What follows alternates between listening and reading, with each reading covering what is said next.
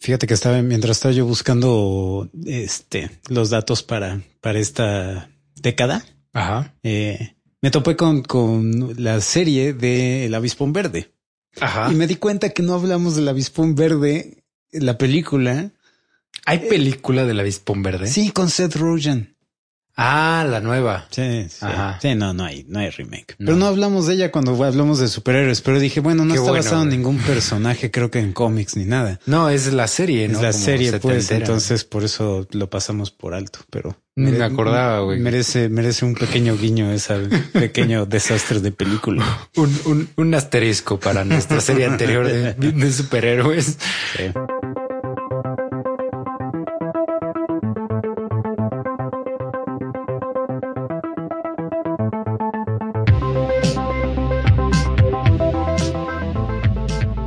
Bienvenidos al cuarto y séptimo arte, un podcast dedicado a hablar de música y de cine.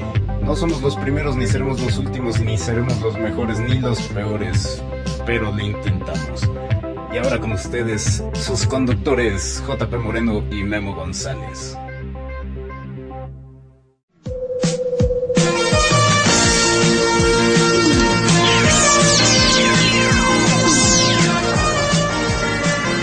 Bienvenidos muchachos a un nuevo programa de El Cuarto y Séptimo Arte. Estamos tocando de ciencia ficción de los setentas para este. Soy Memo González y estoy aquí acompañado como siempre por JP. No llevamos ni cinco minutos, ya la cagaste, es de los ochentas. Ah, estamos en los ochentas. Ni dos segundos, güey. Dios mío.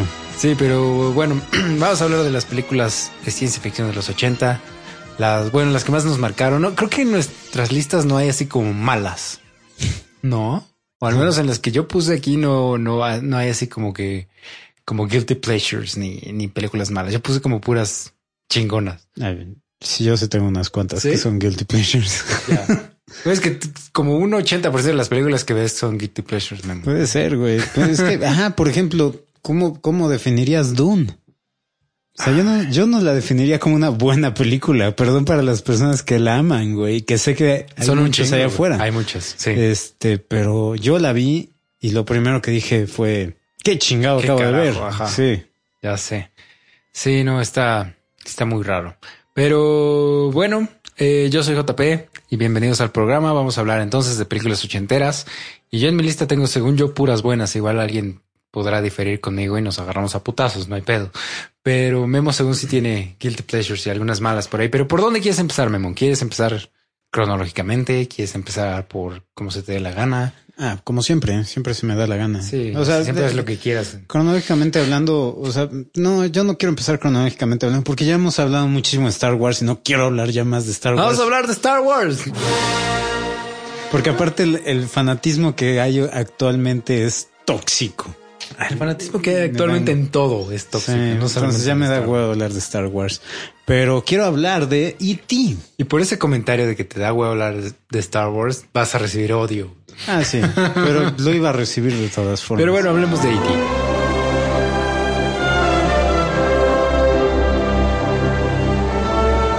hablamos de E.T. Dirigida por Steven Spielberg. Esta es su década. Música de John Williams. John Williams. Su década empezó en 1975, güey. No ha terminado. Sí, hasta la fecha sigue siendo su década. Está cabrón ese güey.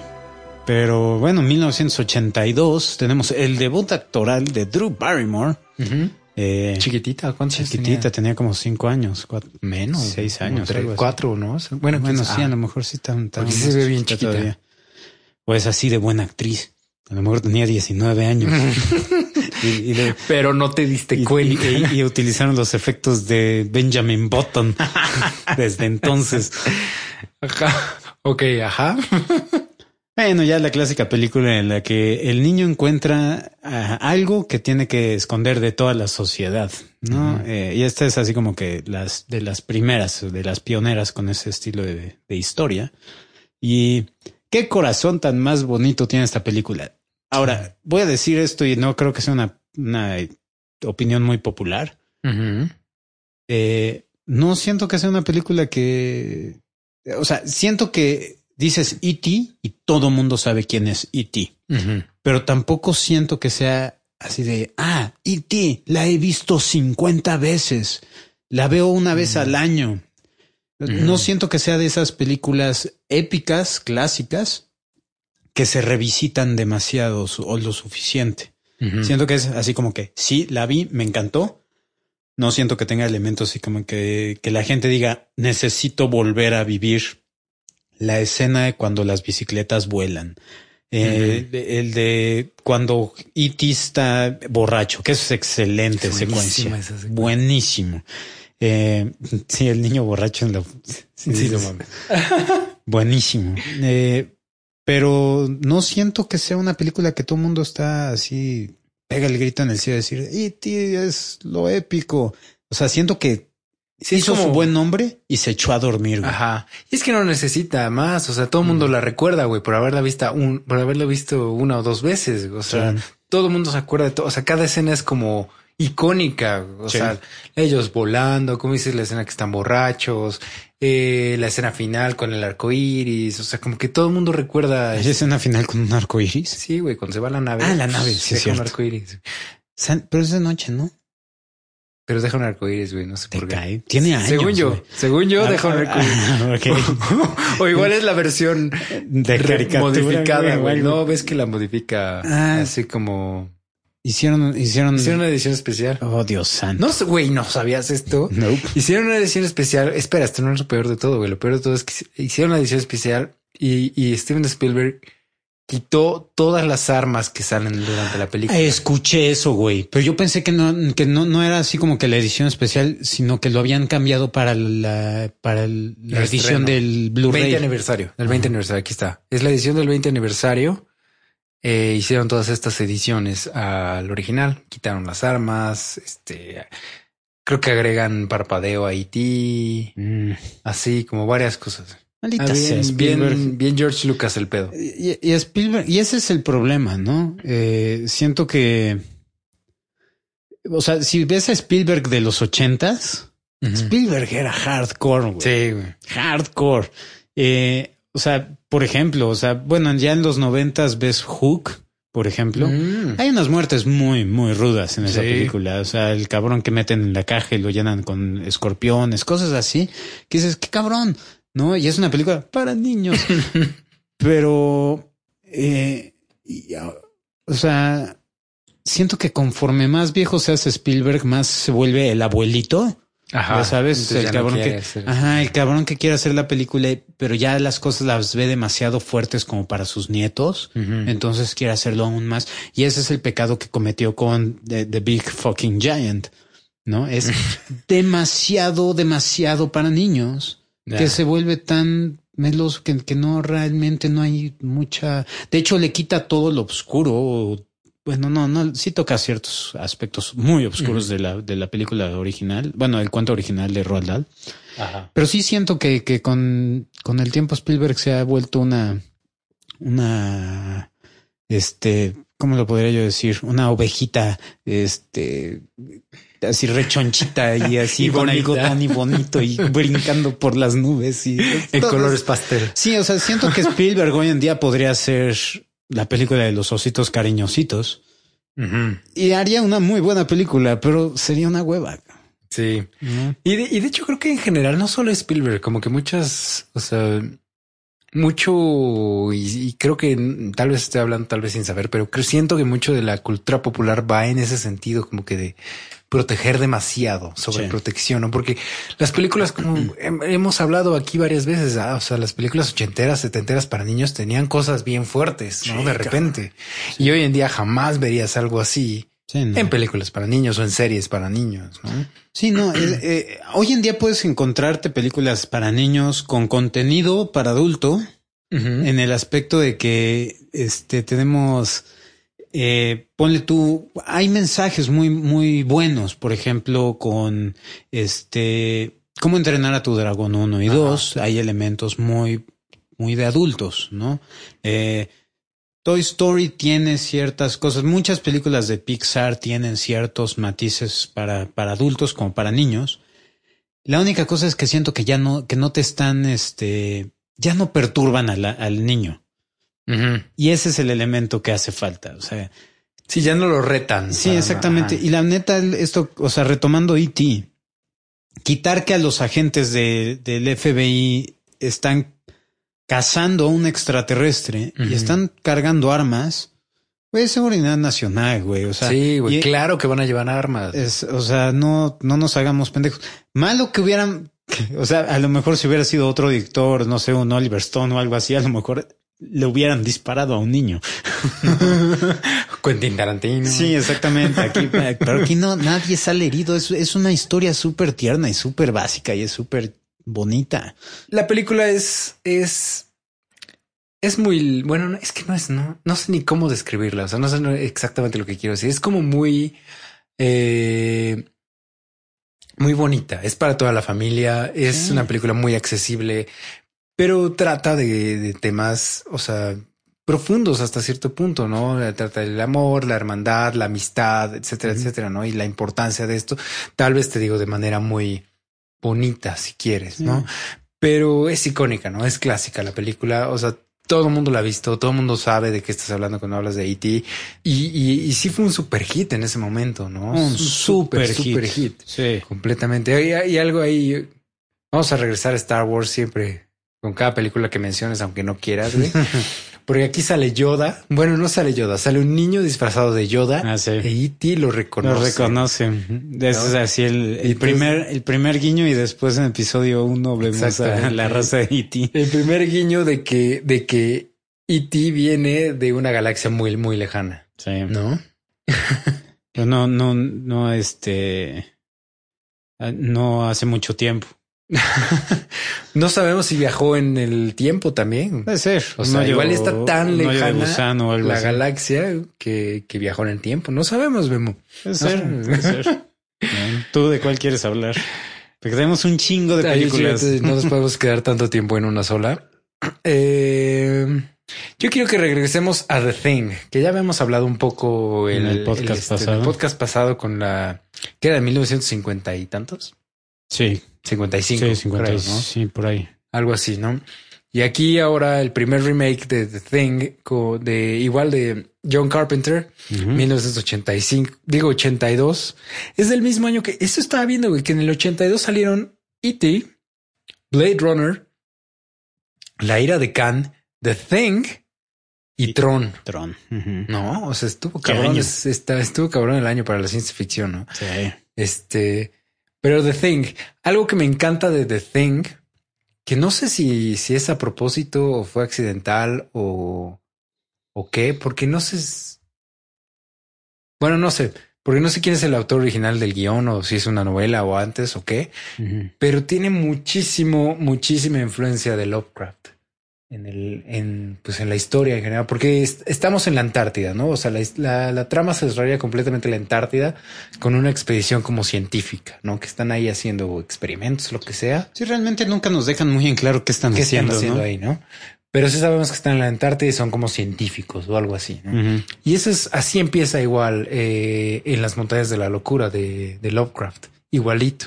Es una expedición científica en la Antártida y en el campamento un día se encuentran todos destrozados, mm. todos muertos y, y, restos como huellas o restos de algo que no es humano. ¿no? Mm. Entonces comparte ahí muchísimas cosas con en las montañas de la locura. Entonces, por eso a mí me encanta también la película. Órales. Sí, no, está basado en un cuento. O sea, la, la historia es de John Campbell. Ya. Jr. Ni idea. No, no lo conozco. Pero sí, es un, eh, eh, la, la, la, cosa es, es un peliculón, cabrón. Tanto película, o sea, obviamente va más de la mano, ya hemos hablado de esta película múltiples veces, pero, va más de la mano ligada al terror, ¿no? Pero aquí el hecho de que sí manejan eh, como la criatura extraterrestre, bueno, una criatura, más bien, ¿no? Porque, o sea, en la, en la original dice sí, o sea, la cosa de otro planeta. Aquí lo, lo, lo resumen a decir la cosa. La cosa. Punto. Y en el, y la subsecuente este, precuela que hacen ya en los 2000 eh, ya en esa ya nos establecen cuando la película se cae a pedazos viendo ya la nave espacial y todas sus mamadas, ¿no? Entonces dices, ok. Pero al menos en esta, o sea, que esta fue mi introducción, ¿no? A la, a la cosa, o sea, la, la, cosa fue la primera película que yo vi, no vi la original. Entonces, cuando vi esto fue de irme para atrás, cabrón. O sea, de entrada, porque vi a este Kurt Russell súper joven. Súper joven. sí, güey. Eh, y, un, y una serie de muy buenos actores. O sea, eh, son los clásicos actores que los ubicas perfectamente. Ah, es el secundón que salió en esta. y en esta, y ese, ajá. O sea, Keith David es el otro que, que sale, es el otro eh, que aparece en la película, el negrito, que anda con el lanzallamas. Ajá. Que ha salido en todos lados, cabrón.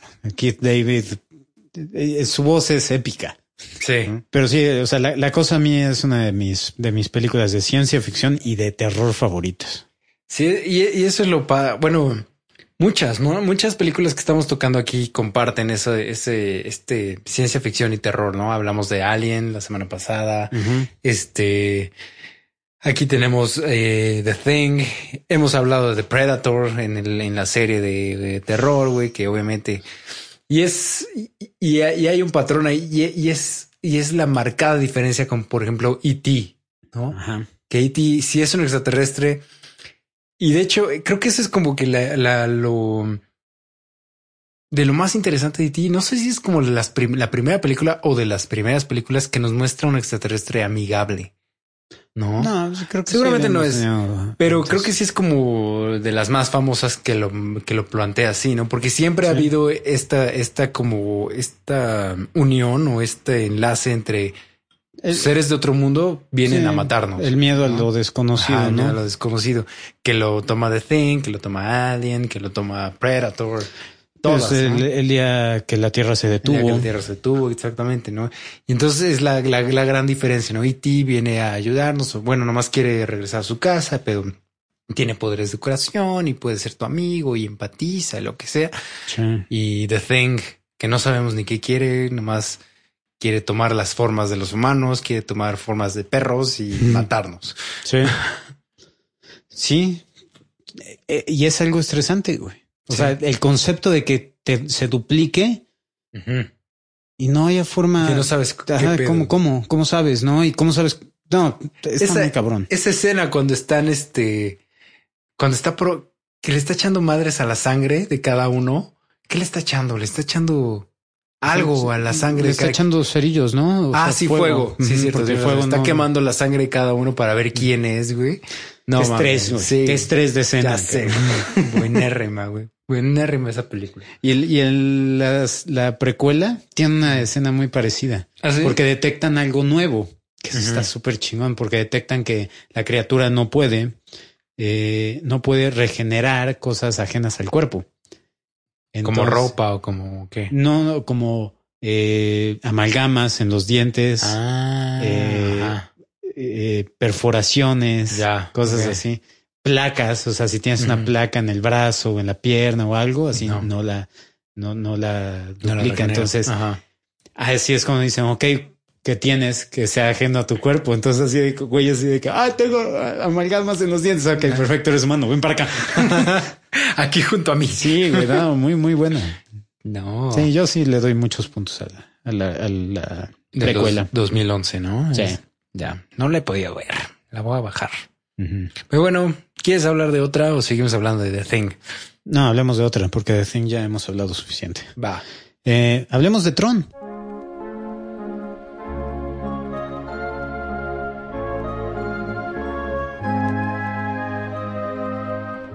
Uh -huh. No, ya que tocaste este, dos, este año 1982, que es un año hermoso. Anus Mirabilis. Ajá. Eh, un año después, yo tenía un año, literal, cuando salieron todas estas películas. No, ya tenías como 10, ¿no? Yup. Tron. Ahora, fíjate, Tron no la vi.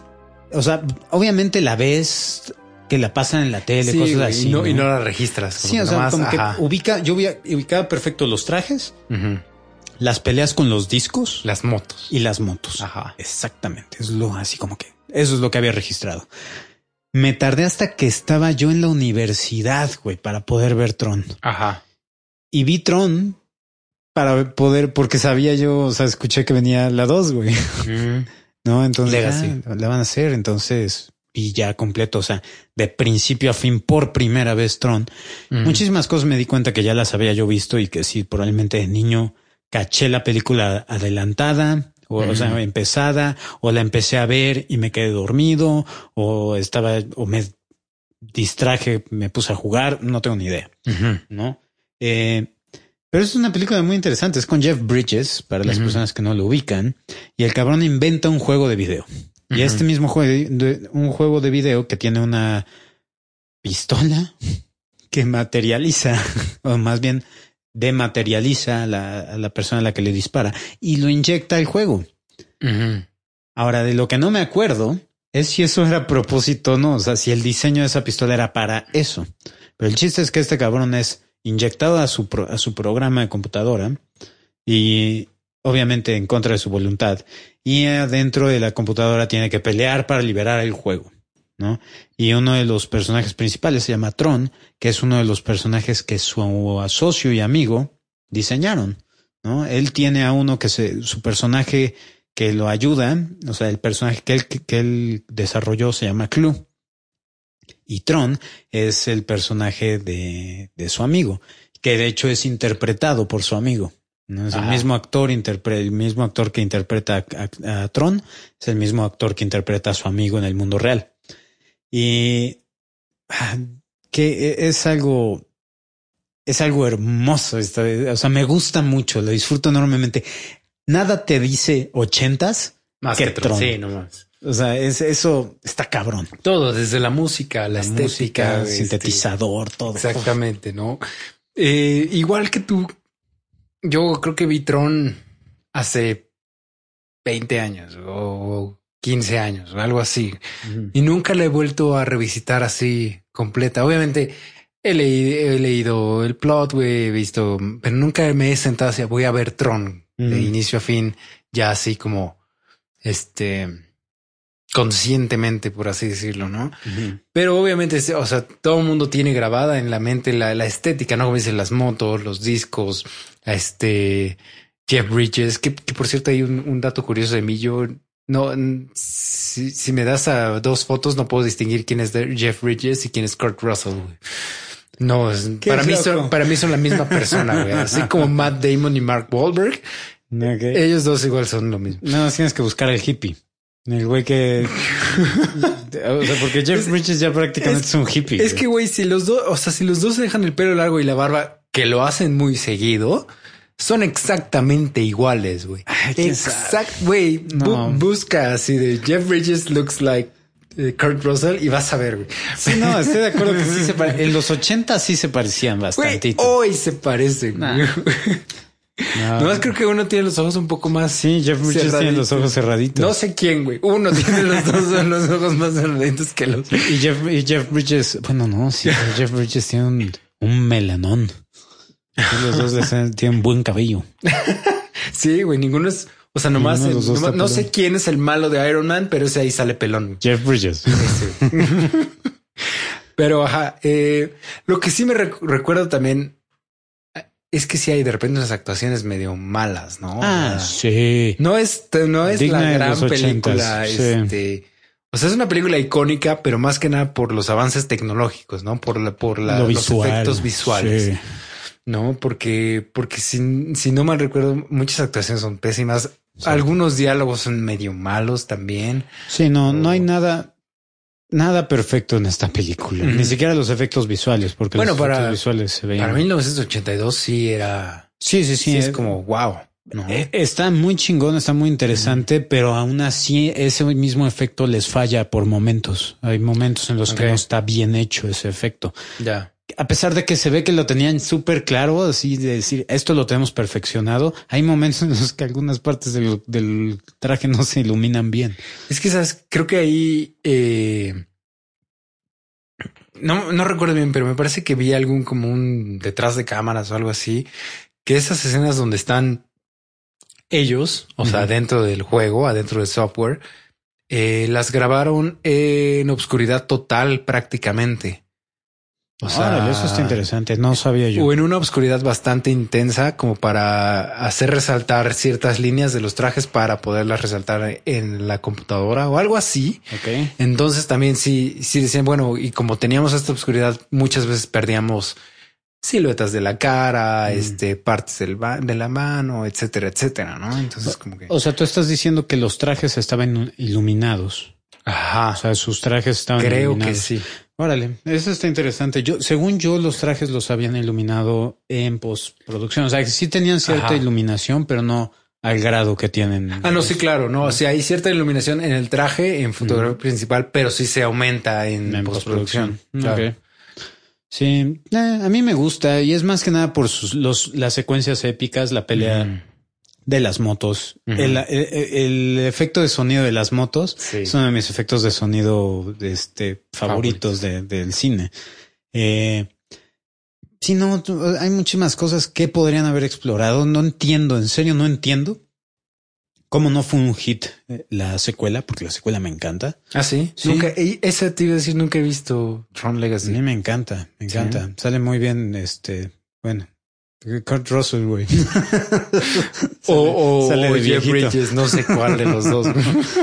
Eh, pero no, a mí me, me encantó y visualmente la, la secuela es wow. Y la música, wow. Sí, la música que es de Daft Punk. Daft ¿no? Punk, No que de hecho salen. Ya, sí, sí, sí. Salen como unos, los sí. DJs en un, en un bar. En un bar dentro de Tron. Sí, Ya. sí, sí. Pero sí, Tron, Tron a mí me gusta. Es, si quieren pasar un buen rato y reírse un poquito con algunas cosas ridículas, Y regresarse a los Ujú. 80. Sí, sí. Nada, nada te personifica los 80 mejor que esta. Y bueno, hay unas cuantas más que vamos a mencionar. A continuación. Bueno, entonces ya que tú dijiste Tron, yo voy a decir... Bueno, ya vamos a meternos con Back to the Future. Bien. Back to the Future, que son... Final, al final terminaron siendo tres películas, pero solamente dos dentro de los 80, ¿no? La tres que es 91. ¿O 91. 91, ¿no? We gotta go back, Marty. Pero la primera de 1985, Back to the Future con Michael J. Fox y este, ay, ¿cómo se llama el doc? Christopher Lloyd. Christopher Lloyd, ¿no? Qué buena película. Esta, esta sí es de, mi- de mis películas favoritas de toda la vida. Esta es de las pocas películas de viaje en el tiempo que no me molestan. ¿Te molestan las películas de viaje en el tiempo? Detesto el viaje en el tiempo, güey. Lo- The Time Machine. Sí, güey, por eso es tan especial esa película, güey. Y es donde, por, lo, por eso lo comenté en el podcast pasado, es en donde mejor manejan la- la- el, viaje en el tiempo. Es que solamente va al futuro, güey. Eso es muy fácil. No, viaja múltiples veces al pasado. Tratar de salvar a su Ah, prometida. Tienes razón. Punto para mí. ¿Por qué no podemos cambiar el pasado? Sí, pero, y- pero ¿qué, qué, ¿qué otra película te molesta de viaje en el tiempo? Oh, Dios santo. Cu- cualquier película que no sea Terminator 1 y 2 de la saga de Terminator. Ah, bueno, ajá, ok. este, eh, me molestó enormemente. Apenas vi una, güey. ¿Cuál, e- cuál fue que vi, cabrón? La- Las borro, güey, de mi mente, De güey. Me imputan. Entonces. ¿qué, ¿qué piensas o qué opinas de que probablemente Avengers 4, según los rumores, va a involucrar viaje en el Ay, me estresa, cabrón. Sí. Me estresa enormemente. O sea, siento, bueno, hasta el momento lo han manejado muy bien con, con lo que hicieron con Doctor Strange, lo manejaron muy bien. ¿No? El, Ujú. el, este, el manejo de. Sí, de la Sí, pero. Eye of Agamotto. Sabes que, mira, yo lo que siempre más bien manejo es. Hace que me duela la cabeza. ¿Ya viste Deadpool 2? Ya. Me encabronó, güey, el final de Deadpool 2, güey. Sí. O sea, con, con, Con ese el viaje en el tiempo. me mega emputó, güey. Eh, pero eh, no tiene sentido. No, no, no tienes. Entonces, ese tipo Bueno, de bueno, cosas. sí los- tiene, bueno, estuvo chido cuando regresa y... y- Spoilers para Deadpool 2. Spoilers para Deadpool 2. Está chido cuando regresa y, y mata al Deadpool de X-Men Origins. Ah, sí, eso está súper chingón. Eso está Su- chido. o sea, las escenas post créditos, excelentes, perfecto manejo. El regreso de cable. O sea, porque supuestamente debería estar regresando el cuerpo de cable, pero en esa regresa nada más su, su, su conciencia. Me encabrona que hagan eso. Si ya viajaste en el tiempo y la gente me ha tratado de explicar en internet, decir, güey, es que si viajas en el tiempo una época en donde no estás físicamente, no viajas físicamente, viajas nada más mentalmente. Es como días del futuro pasado. Pero si viajas y no, y no hay nadie, entonces si viajas físicamente. Dice, ¿quién chingado decide? No, eso son mamadas. No traten de, de, defender lo indefendible. Lo dice en el libro de, de Donnie Darko, The Philosophy of Time Travel. Ahí lo dice, meme. Sigo sin terminar de ver Donnie Darko. no mames, nunca. Güey, esa la tienes que ver para los 2000, güey. Esa es ciencia ficción puro y duro, güey. Sí. Ah, yo pensé que era como el güey está viendo un pinche conejo, ¿no, güey? No es terror. Pero es, no, no, es terror, güey. Es ciencia ficción. Ah, Durísimo. Ah, voy a ver. Sí, güey. me faltan los últimos 10 minutos, literal, pero ya se me olvidó todo lo de la, película, entonces ahora tengo que verla completa. Pero ve, ve el director Scott. Eso ah, sí. Sí, porque él sí eh, te explica un poco más. O sea, sí hay como más, este, bueno. Hablando Back to the Future. Back to the Future. Música de Alan Silvestri, que queda igual. Ese soundtrack. Uno de los clásicos. Ese soundtrack. Épicos. No mames. Ya habíamos hablado un poco de, de Alan Silvestri, porque ah, en, el, en el de compositores favoritos hablamos de los compositores favoritos, valga la redundancia. Sí, pero no, o sea, neta, pongo el soundtrack y me pongo de buenas. O sea, es, es increíble. E, e, es, y es que aparte, no nada más el soundtrack, bueno, o sea, no nada más la, la, la música de Silvestri, sino esta con la que empiezan, la Out of Time. Sí. Puta madre. Yo durante, creo que, no te miento, un año, esa, esa rola era mi, mi rola de despertador. Y normalmente las que las rolas que pongo en mi despertador las terminas odiando. Las termino odiando. Sí, claro. Hay dos dos canciones que he usado en el despertador que es imposible odiarlas. Una es esa y la otra es la de Wouldn't it be nice? no mames. Yo ya, ya, este, por culpa de, de 50 First Dates, ya acá que, que escucho esa canción me imagino a Adam Sandler berreando, güey, en su barco. Ay,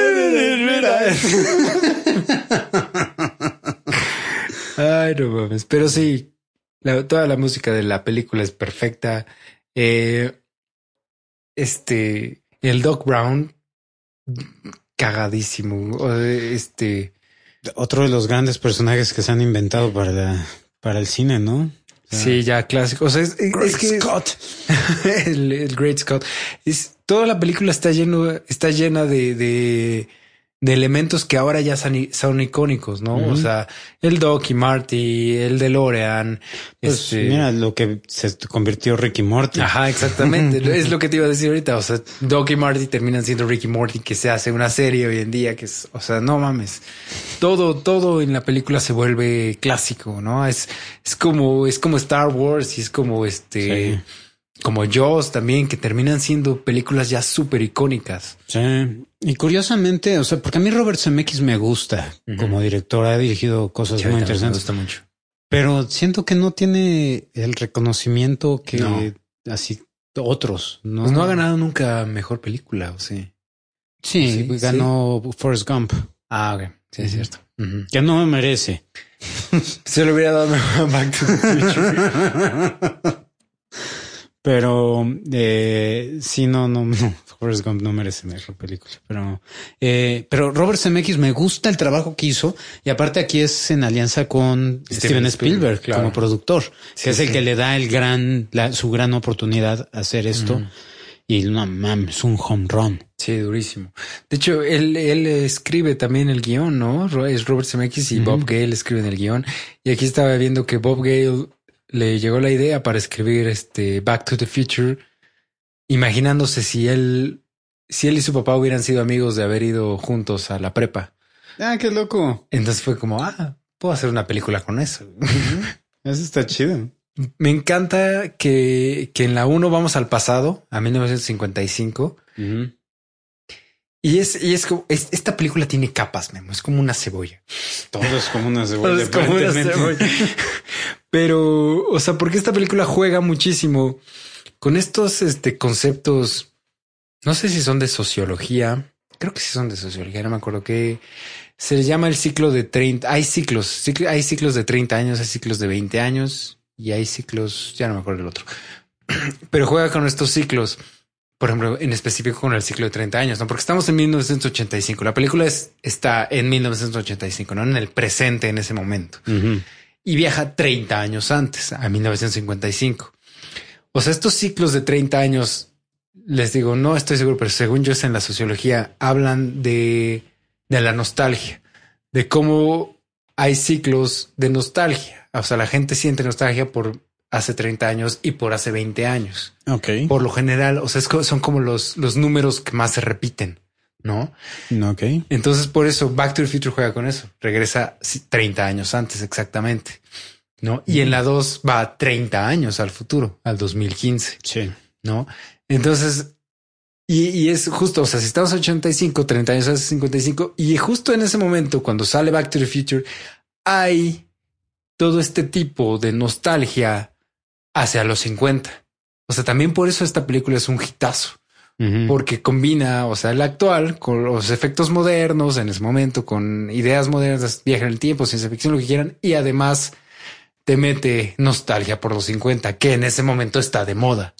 Y que no podría ser, o sea, la neta, ves la, la dos y está bien cabrón que acertada está, güey. Más, Sí. más vigente no puede estar porque ve la obsesión que tenemos con la nostalgia hoy, ¿no? Sí, O sea, claro. Está bien cabrón. Es, es que esa es la cosa, o sea, esta, esta obsesión por la nostalgia sigue, güey. O sea, y va a seguir y ha, y ha estado antes. O sea, ahorita, hoy, 2018, güey, tenemos nostalgia por hace 30 años, por los 80. Las películas que salen hoy hacen referencias y hacen easter eggs a los Es lo que 80. está pegando ahorita. Exactamente. Entonces ahí están esos ciclos que se repiten y se repiten y se repiten. Pues estoy entonces emocionado por los 20, güey. bueno, no, no estoy tan, tan emocionado porque he estado revisitando las series de los noventas. No son muy buenas. ¿Como cuál?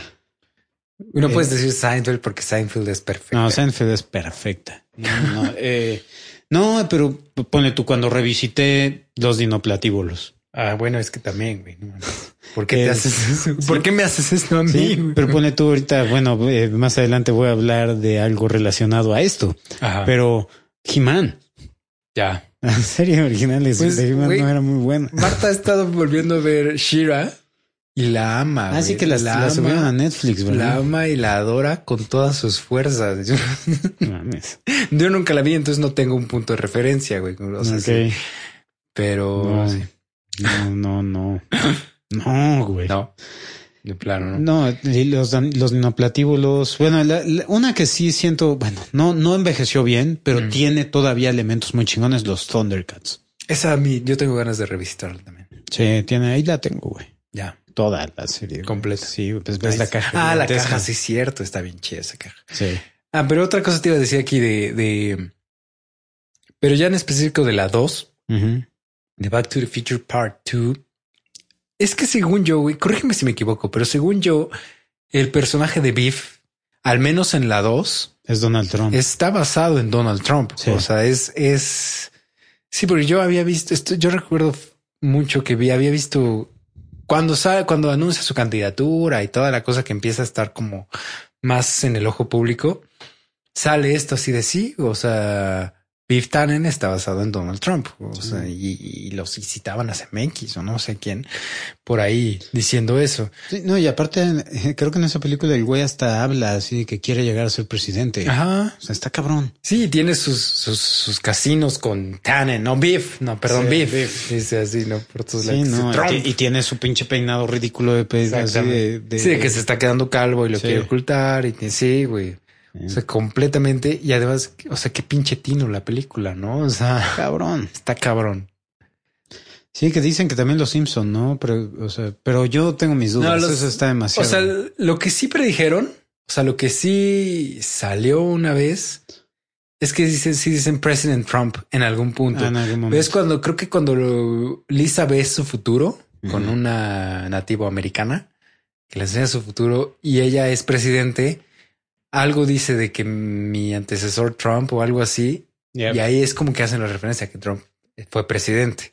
La verdad. Pero eso es lo único antes de que anuncie su candidatura. Ya después han sacado un chingo de cosas que según... Sí, porque dicen que, que hicieron también la animación de que cuando Trump baja por las escaleras, que dije, eso no, ha pasado. Eso, eso salió después de que anunció su candidatura. y te digo, hay varias así que sí fue antes, güey, no es cierto. O sea, la única es esa de... Pero lo leí en Facebook, JP. Estás diciendo que en Facebook güey, mentirían. Güey, si lo viste en Facebook, entonces no me hagas caso.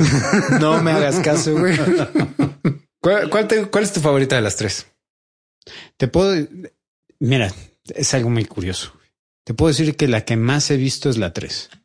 ¿Neta? Yo creo que es la que menos he visto. Eh, es la que mejor me la paso porque me encantan los westerns. Y es la que siento que menos peso tiene, así como que es la más fácil de ver. Ah, ok. No, porque la uno es la más seria de todas. La dos es la más larga. O sea, honestamente. A mí me encanta la dos. Me, encanta, güey. Sí, pero no me la aviento completa, güey, de, un, de mm. principio a fin. Y la, la 3 me la hecho de principio a fin sin pedos. Ya. No. La 3, la 3 a mí me da hasta un poquito de hueva. ¿En serio? Un poquito. Es que, a mí, no sé es que la música, güey.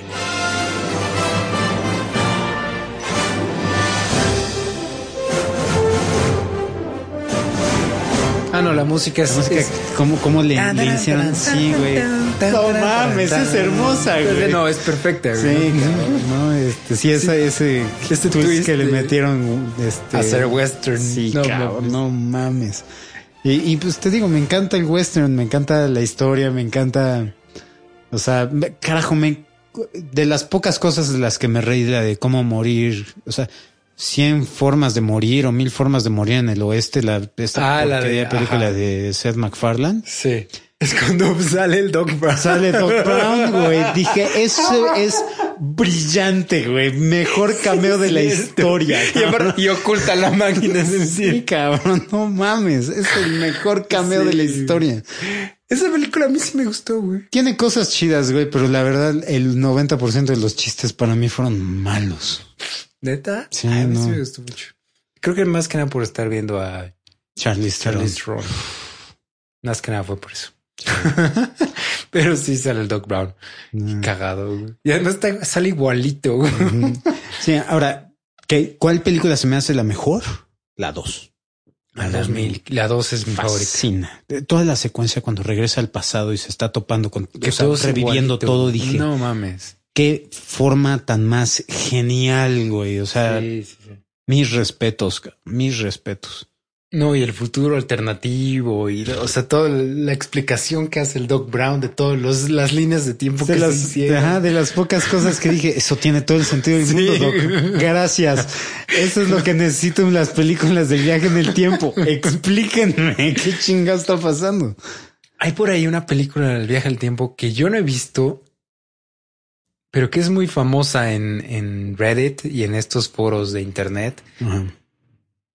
Por lo mismo de la confusión de sus líneas de tiempo. Ok. La voy a buscar porque creo que es de los 2000, algo así. Entonces, para que nos dé tiempo en el podcast este, adecuado para verla, ¿no? Pero bueno, algo más que decir de Back to the Future. Uno y dos.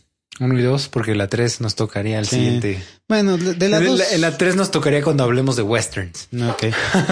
sí, claro, De la dos, eh, sí, el pequeño guiño de me encanta cuando va en el futuro y sale Tiburón 3000 y o sea, 15, e, ¿no? Tiburón 15. algo así es. Y aparece el, holograma. Y yo para ese momento ya tenía mi fobia a los tiburones.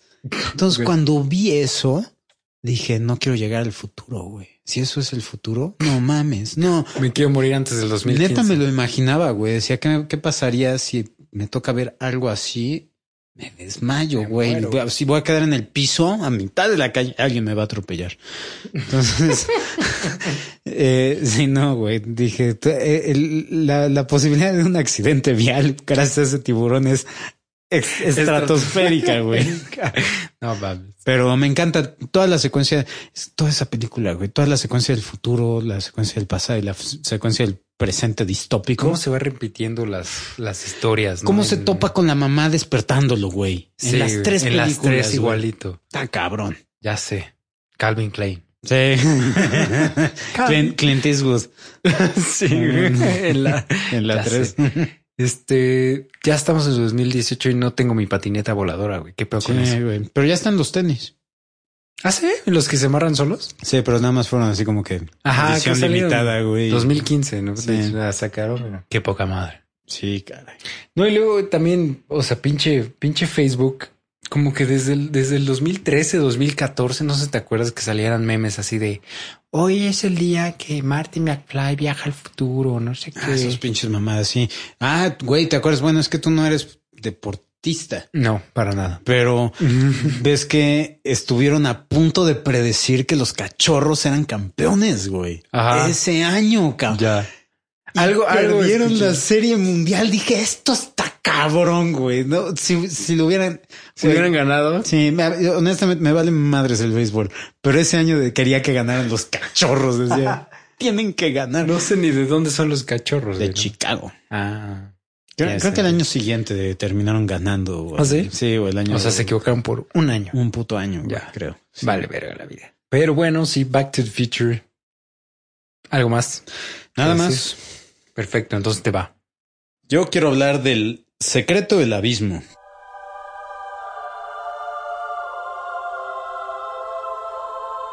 Esa no la vi. ¿No la viste? No mames, la tienes que ver. ¿Cómo se llama en inglés? The Abyss. Sí, la vi en las listas cuando estaba haciendo la, la investigación previa al podcast. La vi varias listas, pero como no la he visto, pues mm, ni modo que hable yo de cosas que no he visto. Pero cuéntanos, Memo, ¿de qué se trata? Esta es una película de James Cameron. Otro de los que es su década. Sí, es James Cameron, CMX, este Spielberg, Spielberg, Joe Dante, mm, diría también.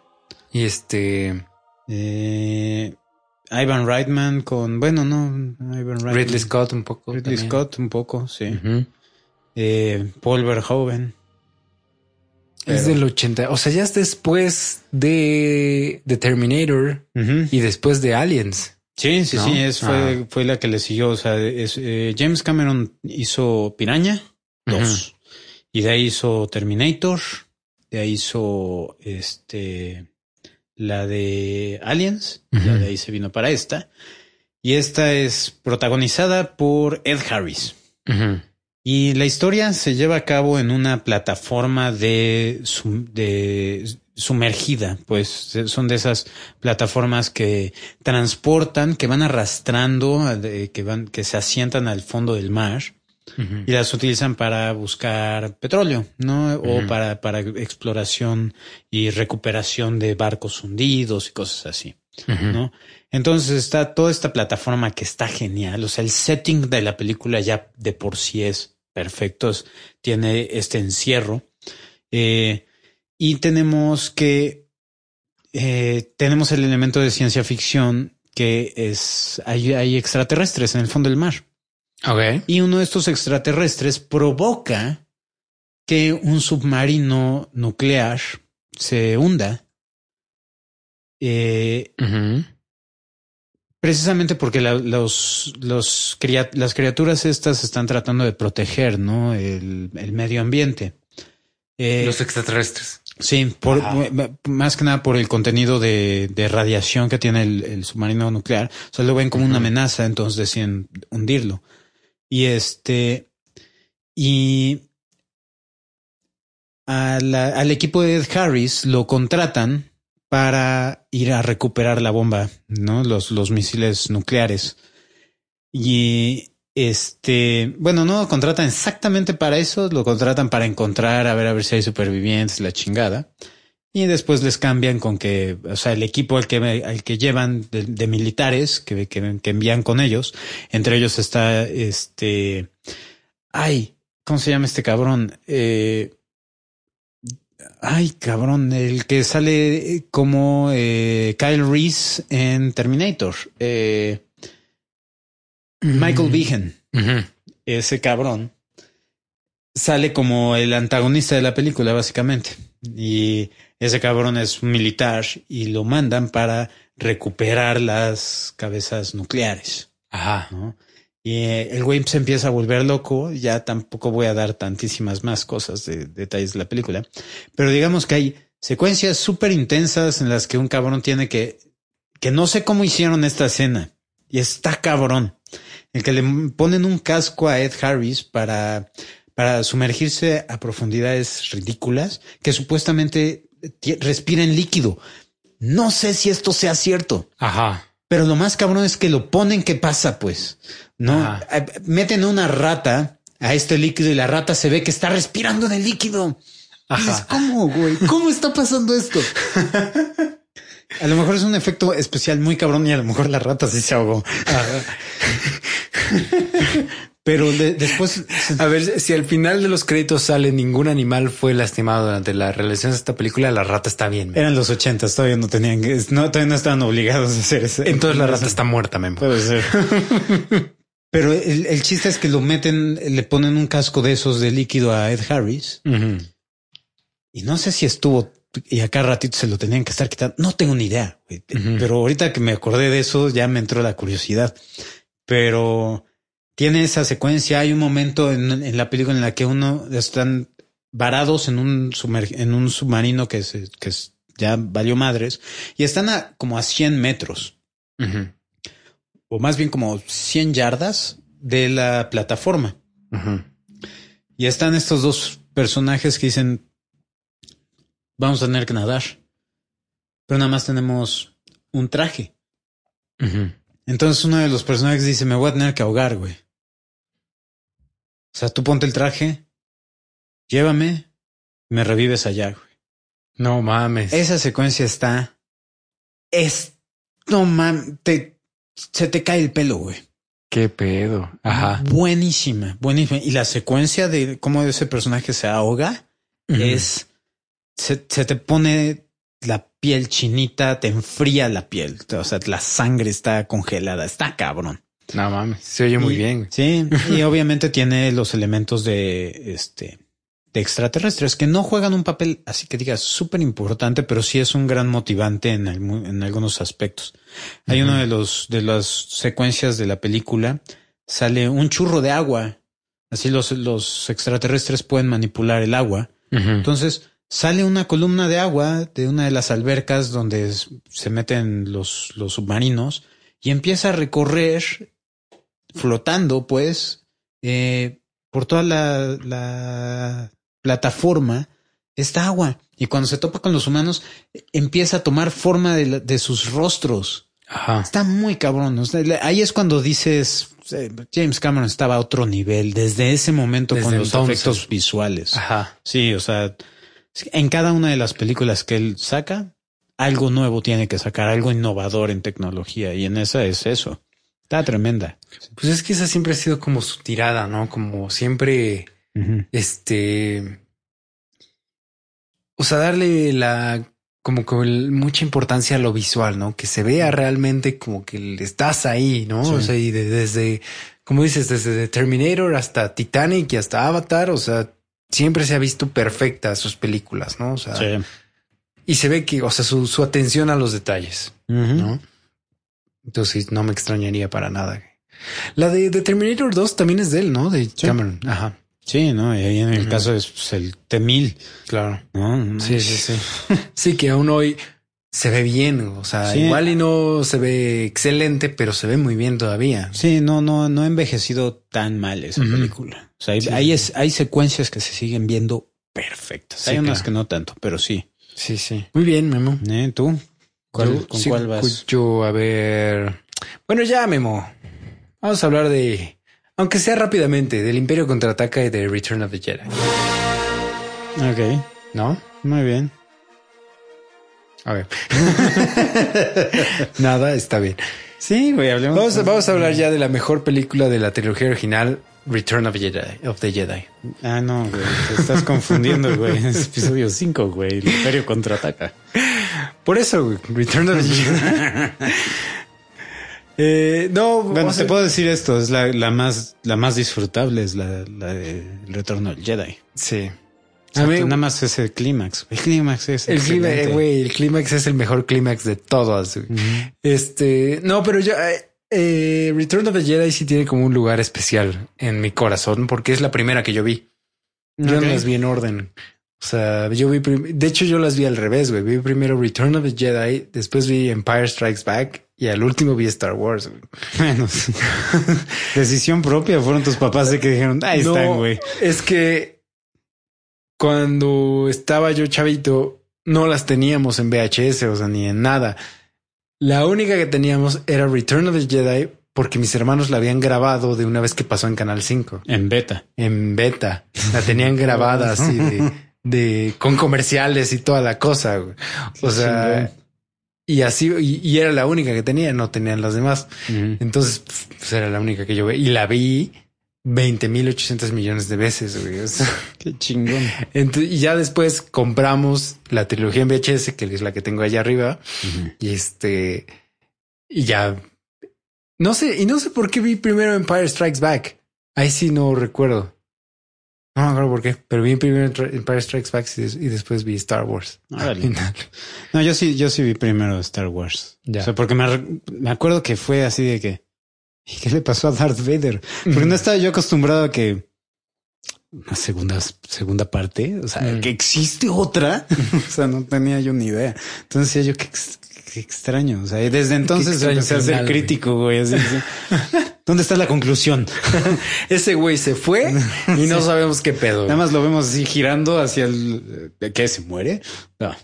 No, pero bueno, a pesar de, de, mi amor por Return of the Jedi, sí entiendo. O sea, y sí veo que Empire Strikes Back es superior en prácticamente todos los aspectos. O sea, sí, sí, definitivamente. O sea, sí, yo sí te puedo decir, yo prefiero ver este Return of the Jedi antes que, que el Imperio, ¿no? El Imperio me deja, me deja, o sea, siento cosas bonitas cuando lo veo, güey, pero en su mayoría es, frustración, güey, ¿no? Con la historia y que me lleva la chingada, ¿por qué le está yendo tan mal a todos mis héroes? eh, pero bueno, y es la película que, bueno, eso sí, es la del El Imperio contraataca, es la película que menos me, me, me frustra con los cambios que hicieron. Esa es la que menos tiene, ¿no? Lo, lo vimos. Sí, lo vimos esa vez. Entonces no, no hay, no hay grandes cambios, que es lo, algo que se agradece. Pero la tres, el gran problema que tengo son los putos Ewoks, cabrón. llevan la verga. Güey, ¿por qué odias a los Ewoks?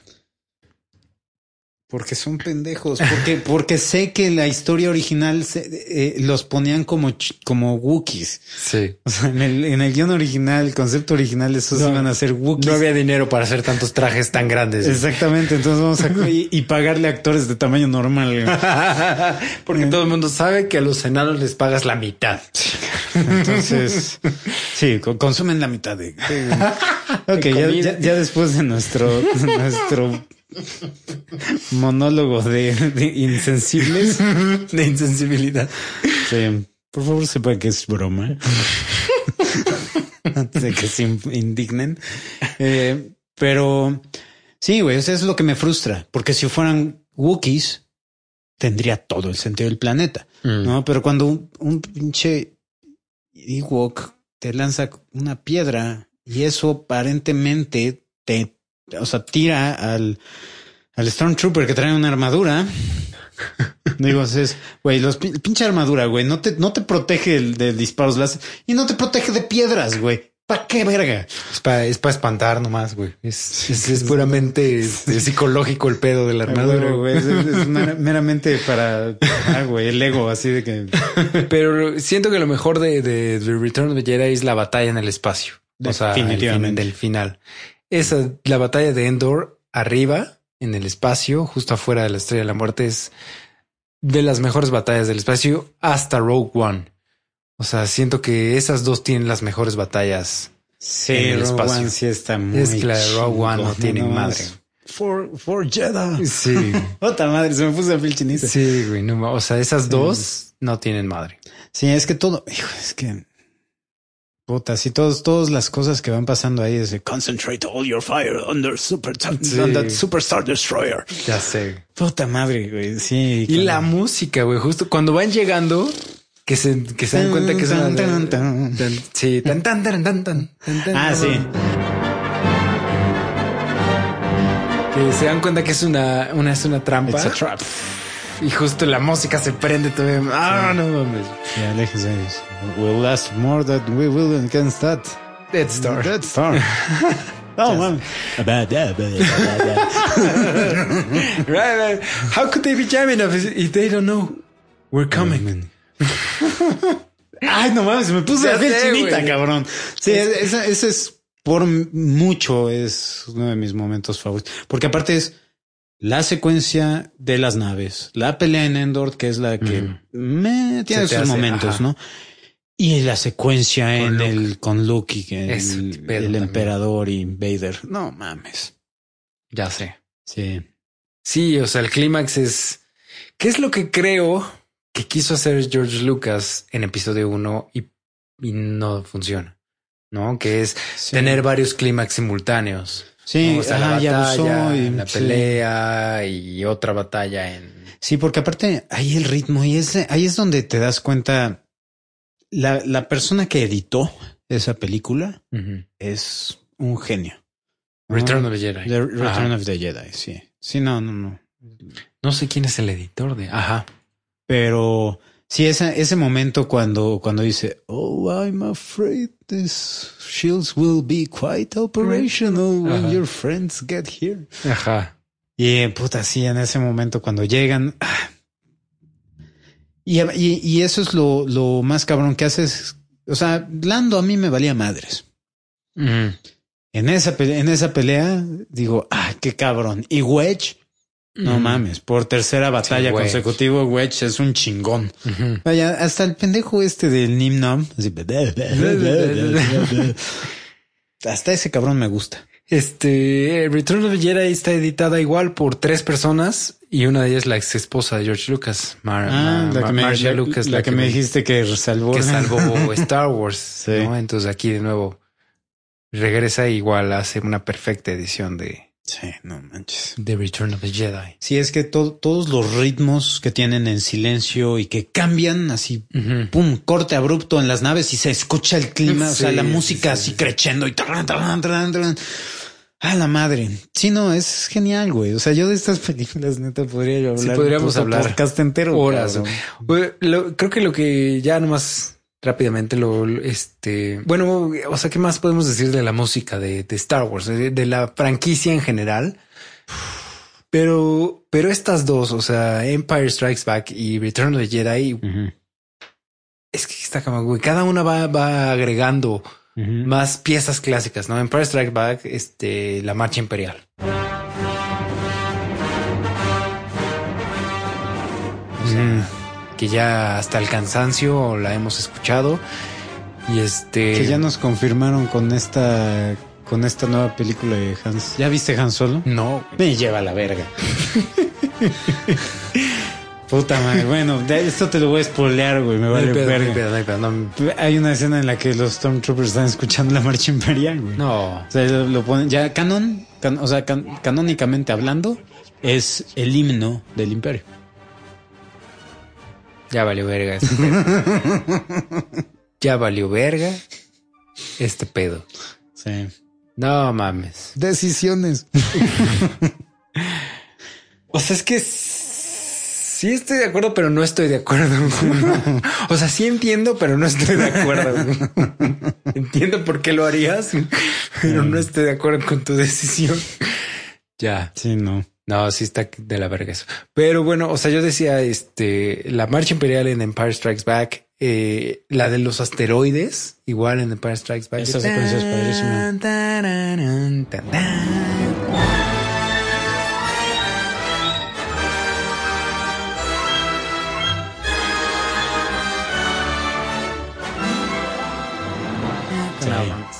Y aquí en Return of Jedi, la que decía esta de este Into the Trap se llama. Ajá. Y hay otra por ahí también que es. Ah, bueno, las. La, la- la de la edición especial, el cierre, Esa a mí no me gusta. a mí me gusta mucho. Me, me gustaba la, las original de flautas, los güey. Esa, esa secuencia de las flautas me gusta un chingo. No. Me gusta mucho el, el ñap, ñap. ñam, ñam. Este, no mames, güey. O sea, Es- está chida. Pero la otra se me hace más, más épica, güey. Más, más, o sea, la neta sí. Es que, es que, o sea, queda si vas a meter las escenas de celebración en los demás En mundos. los demás mundos. Pero como no queremos las ediciones especiales, güey, como queremos la original y estamos celebrando en Endor con los Ewoks, queda ñam ñam. Sí, o sea, y, y eso lo hace como que lo aterriza más real, ¿no? Así, sí, güey, o sea, no es, sea, la batalla fue aquí y aquí está nuestra celebración, no es como que, pues, ¿cuántas personas al mismo tiempo? O sea, ¿me vas a decir que pasó esto? No, no, no lo creo. Pero, bueno, una es así, pero bueno, tan grave, no lo creo. Y más después que vas a sacar este episodio 7 y vas a decir que sigue vigente, entonces no lo creo. Eh, no. Pero si algo más de Star Wars. Ah, Pues po- te podremos seguirnos, güey, pero Sí, mejor vamos a seguir con otra. Vas tú. Muy bien, yo quiero hablar, bueno, hablamos ya de, o sea, bueno, si ahorita nos aventamos una y dos, bueno, eh, cinco y seis, pues echémonos una y dos. Hablemos de las, de las dos películas de Ghostbusters.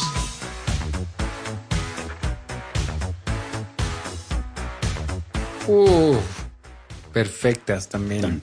Especialmente la Empezando con la música. Este, estas películas tienen igual, de nuevo, tienen capas, güey. Son como cebollas. En específico la uno. En específico, La dos es la un- es más desmadrosa. La uno, la- a ver, no sé si tú estás de acuerdo con esta interpretación que yo leí por ahí. Que yo no, o sea, yo no estuve de acuerdo, pero más que nada por, por razones ideológicas y orgullo de izquierda. pero que es una, como una, no, no, no sé si llamarlo. Ay, como una, no, no, es que no es, homenaje no es la palabra correcta, como una, este, una oda, si quieres, una, en honor a, o algo así, al capitalismo, güey, a, este, porque lo que está, o sea, la le- si recuerdo bien la interpretación esta que leí, es un, un grupo de pequeños empresarios quiere lograr su, este, su libertad de comercio con su producto, que es cazar fantasmas en este caso, y tiene que luchar contra el gobierno que no lo deja, que no los deja. Ok. No, pues esa es la interpretación que da esta persona. Sí, bueno, en, en muchos aspectos sí se podría tomar, porque están tratando de, de seguir las reglas y el sistema no, los, se los deja. permite, los termina dejando sin trabajo. Entonces, el, el hecho de que ellos vayan y crean su propio negocio, van en contra del sistema, en contra, y van en contra de lo, de lo cotidiano, pues, porque van por algo que es completamente ajeno a algo natural. Sí, son innovadores, no son Exactamente. este. Eh, está interesante. Sí, pero yo dije, ah, estás O sea, tal vez viendo demasiadas capas. Sí, güey, estás leyendo demasiado en donde no hay. O sea, entiendo de dónde lo sacó, pero que no mame. Una, una, una línea que me encanta. No me acuerdo quién la dice, si es, creo que es Bill Murray.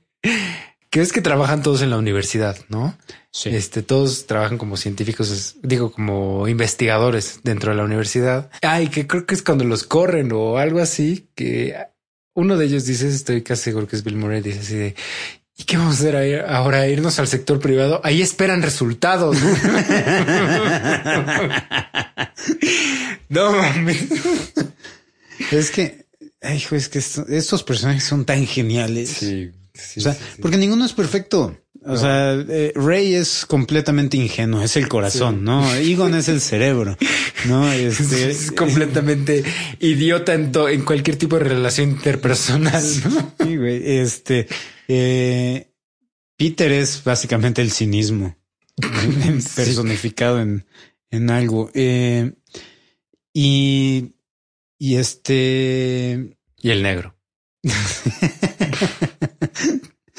este, ¿cómo verga se llama, güey? Winston. Winston, pero, pero sí está de la verga. Ni siquiera aparece en el póster, güey. O sea, eso sí está de la chingada. o sea, sí está Está la mitad de la película ahí. Pero Winston es básicamente el, el borrego. Es el cabrón que dice, hey, mientras me pagues bien, yo voy a querer todo lo que me digas. ¿No? Sí. Entonces es el güey, que- el güey que lo necesita, es el güey que no es, que no es el científico y a pesar de, no sé, esta, esta película cada vez que, o sea, porque apenas revisité la, la- el remake. El de las mujeres. Ajá, sí, el de las chavas. Ujú. Ay, cómo odio esa película, cabrón. La odio. Yo no la he visto completa, he visto un 60% de la película tal vez. Sí, me encabrona tanto esa película. O sea, al principio, el, el- o sea, le encuentro cosas positivas. Tiene cosas bien chidas.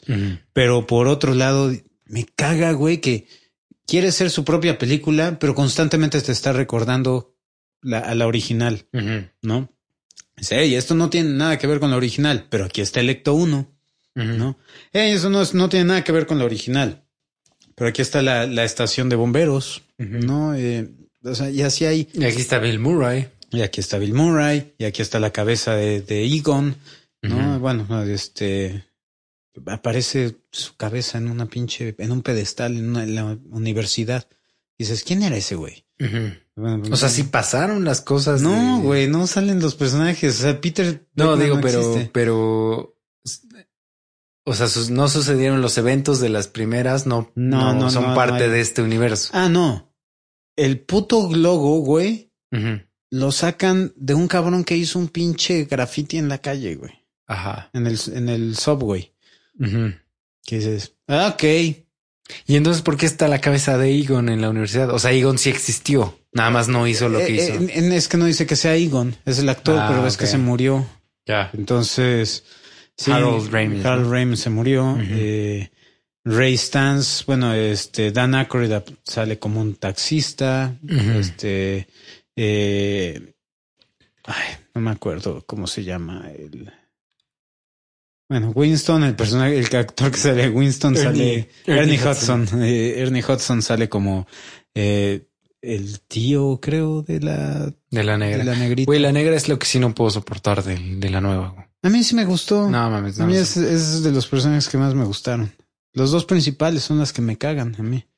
La Melissa McCarthy. Ah, bueno, ella la siempre, otra. ella me caga en todo lo que hace, güey. En todo. Eh. Sí. Bueno, no, no en todo. Pero no, no. A, a mí, este, Kate McKinnon y este. Ay, me lleva la verga. Hoy estoy seco con los nombres. este, pero sí, bueno, la, la que sale la negrita, eh, ella me cae muy bien. Y me Ajá. gusta, lo- la he visto varias veces en Saturday Night Live. La güerita. No, las, las dos. Ah, ya. Las dos son Ajá. de- sal- salieron de ahí. Y las dos son súper graciosas. La güerita sí me cae bien. Ella sí me da risa, pero las otras no. Sí, a, a mí la, la güerita me, me gustó su personaje porque es una caricatura. Eh, la negrita se me hizo la más, la más centrada, o sea, la más real, la más creíble. La negra. Sí, No mames. sí, güey, es el personaje que más normal se, se actúa, güey. Y las otras dos, las dos principales son una hueva, güey. Pero hablemos de las originales. Pues sí, pues estamos hablando del original, ¿no? Ajá. Sí, pero es que te digo, cada vez que veo esa me encabrono más porque y aprecio más la original. Y este, una de las de las citas, eh, una de las cosas que más me encantan es como te presentan la primera vez que se topan con un fantasma en la biblioteca y, y la línea de Ray es "Ah, atrápenla, no, get her. Ajá. Y ahí es cuando se voltea el, el fantasma y ya les grita y se convierte en esta cosa espantosa. Ajá. Y ya salen corriendo de la biblioteca, ¿no? Y, y- y fracasan humilladamente. Pero eh, cuando, o sea, después de que Ray la caga haciendo eso, cuando se topan con Gozer y este están en el, este, en la azotea del edificio, y lo primero que, que dice Peter es Go get her, Ray. Así como de su, su pinche toma pendejo. Ahora sí ve por ella, güey. Sí, siempre, siempre la termino confundiendo porque, o sea, sí tiene rato que, que no las veo completas, ni la uno ni la dos, así de, de, de, de echármelas de inicio a fin. Entonces, siempre me termino confundiendo. El monstruo de, de, de Malvavisco es de la uno, Es de la 1. es de la uno, ¿verdad? Sí. Nadie piensa en nada. y les oye, oyen los pasos, ¿no? Creo que los... No, escucha, no, el, el, el emisario ha sido elegido. Dice, no, no, no, nadie, nadie, nada. Tú pensaste en alguien. No, tú pensaste en alguien. No. Rey. Entonces traté de pensar la cosa que nunca nos haría daño. Esa línea. No mames. Lo más inocente que se podría, que podría yo recordar de mi infancia. No, y, eso de cuando se, se acercan con Gozer y dice, Are you a god? y, y Rey así, no, then die. y así los electrocuta y así lo primero que se, se paran y dice, Rey, cuando alguien te pregunta si eres un dios, le respondes que sí. Ay, no, no, Esta película está llena de frases épicas. Eh, ¿Algo más que agregar? Bueno, porque la 2 no es muy buena. Recaen las mismas. O sea, a mí me gusta. se les olvida todo lo que pasó en la primera. Siguen siendo unos fracasados a pesar de que acaban de salvar Nueva la York. Este eh, nos meten. Este bueno, introducen un personaje que me encanta, que es Janusz que es el curador del, del, museo que está enamorado de Sigourney Weaver. Y este, y la actuación de este cabrón es genial. Así de, yes, Vigo, de, es Vigo de ay, ¿cómo les llama? Este, Go, no. Es Gozer de Gozerian. Gozer de Gozerian me parece el de la 1. No, este. Ah, bueno, es que ahorita me, me, recordaste esta línea. Es que la uno es genial. There is no Dana, only Soul. cuando, cuando Peter estaba queriendo así como que agarrarse a los besos a Sigourney Weaver, Sigourney Weaver está flotando. Y güey así nada más se pone abajo de ella y dice, ¿podrías bajar? no mames, es... cuando, y cuando la ve que se transforma en un perro y así dice, bueno, pues es un perro. ok. so she's a dog.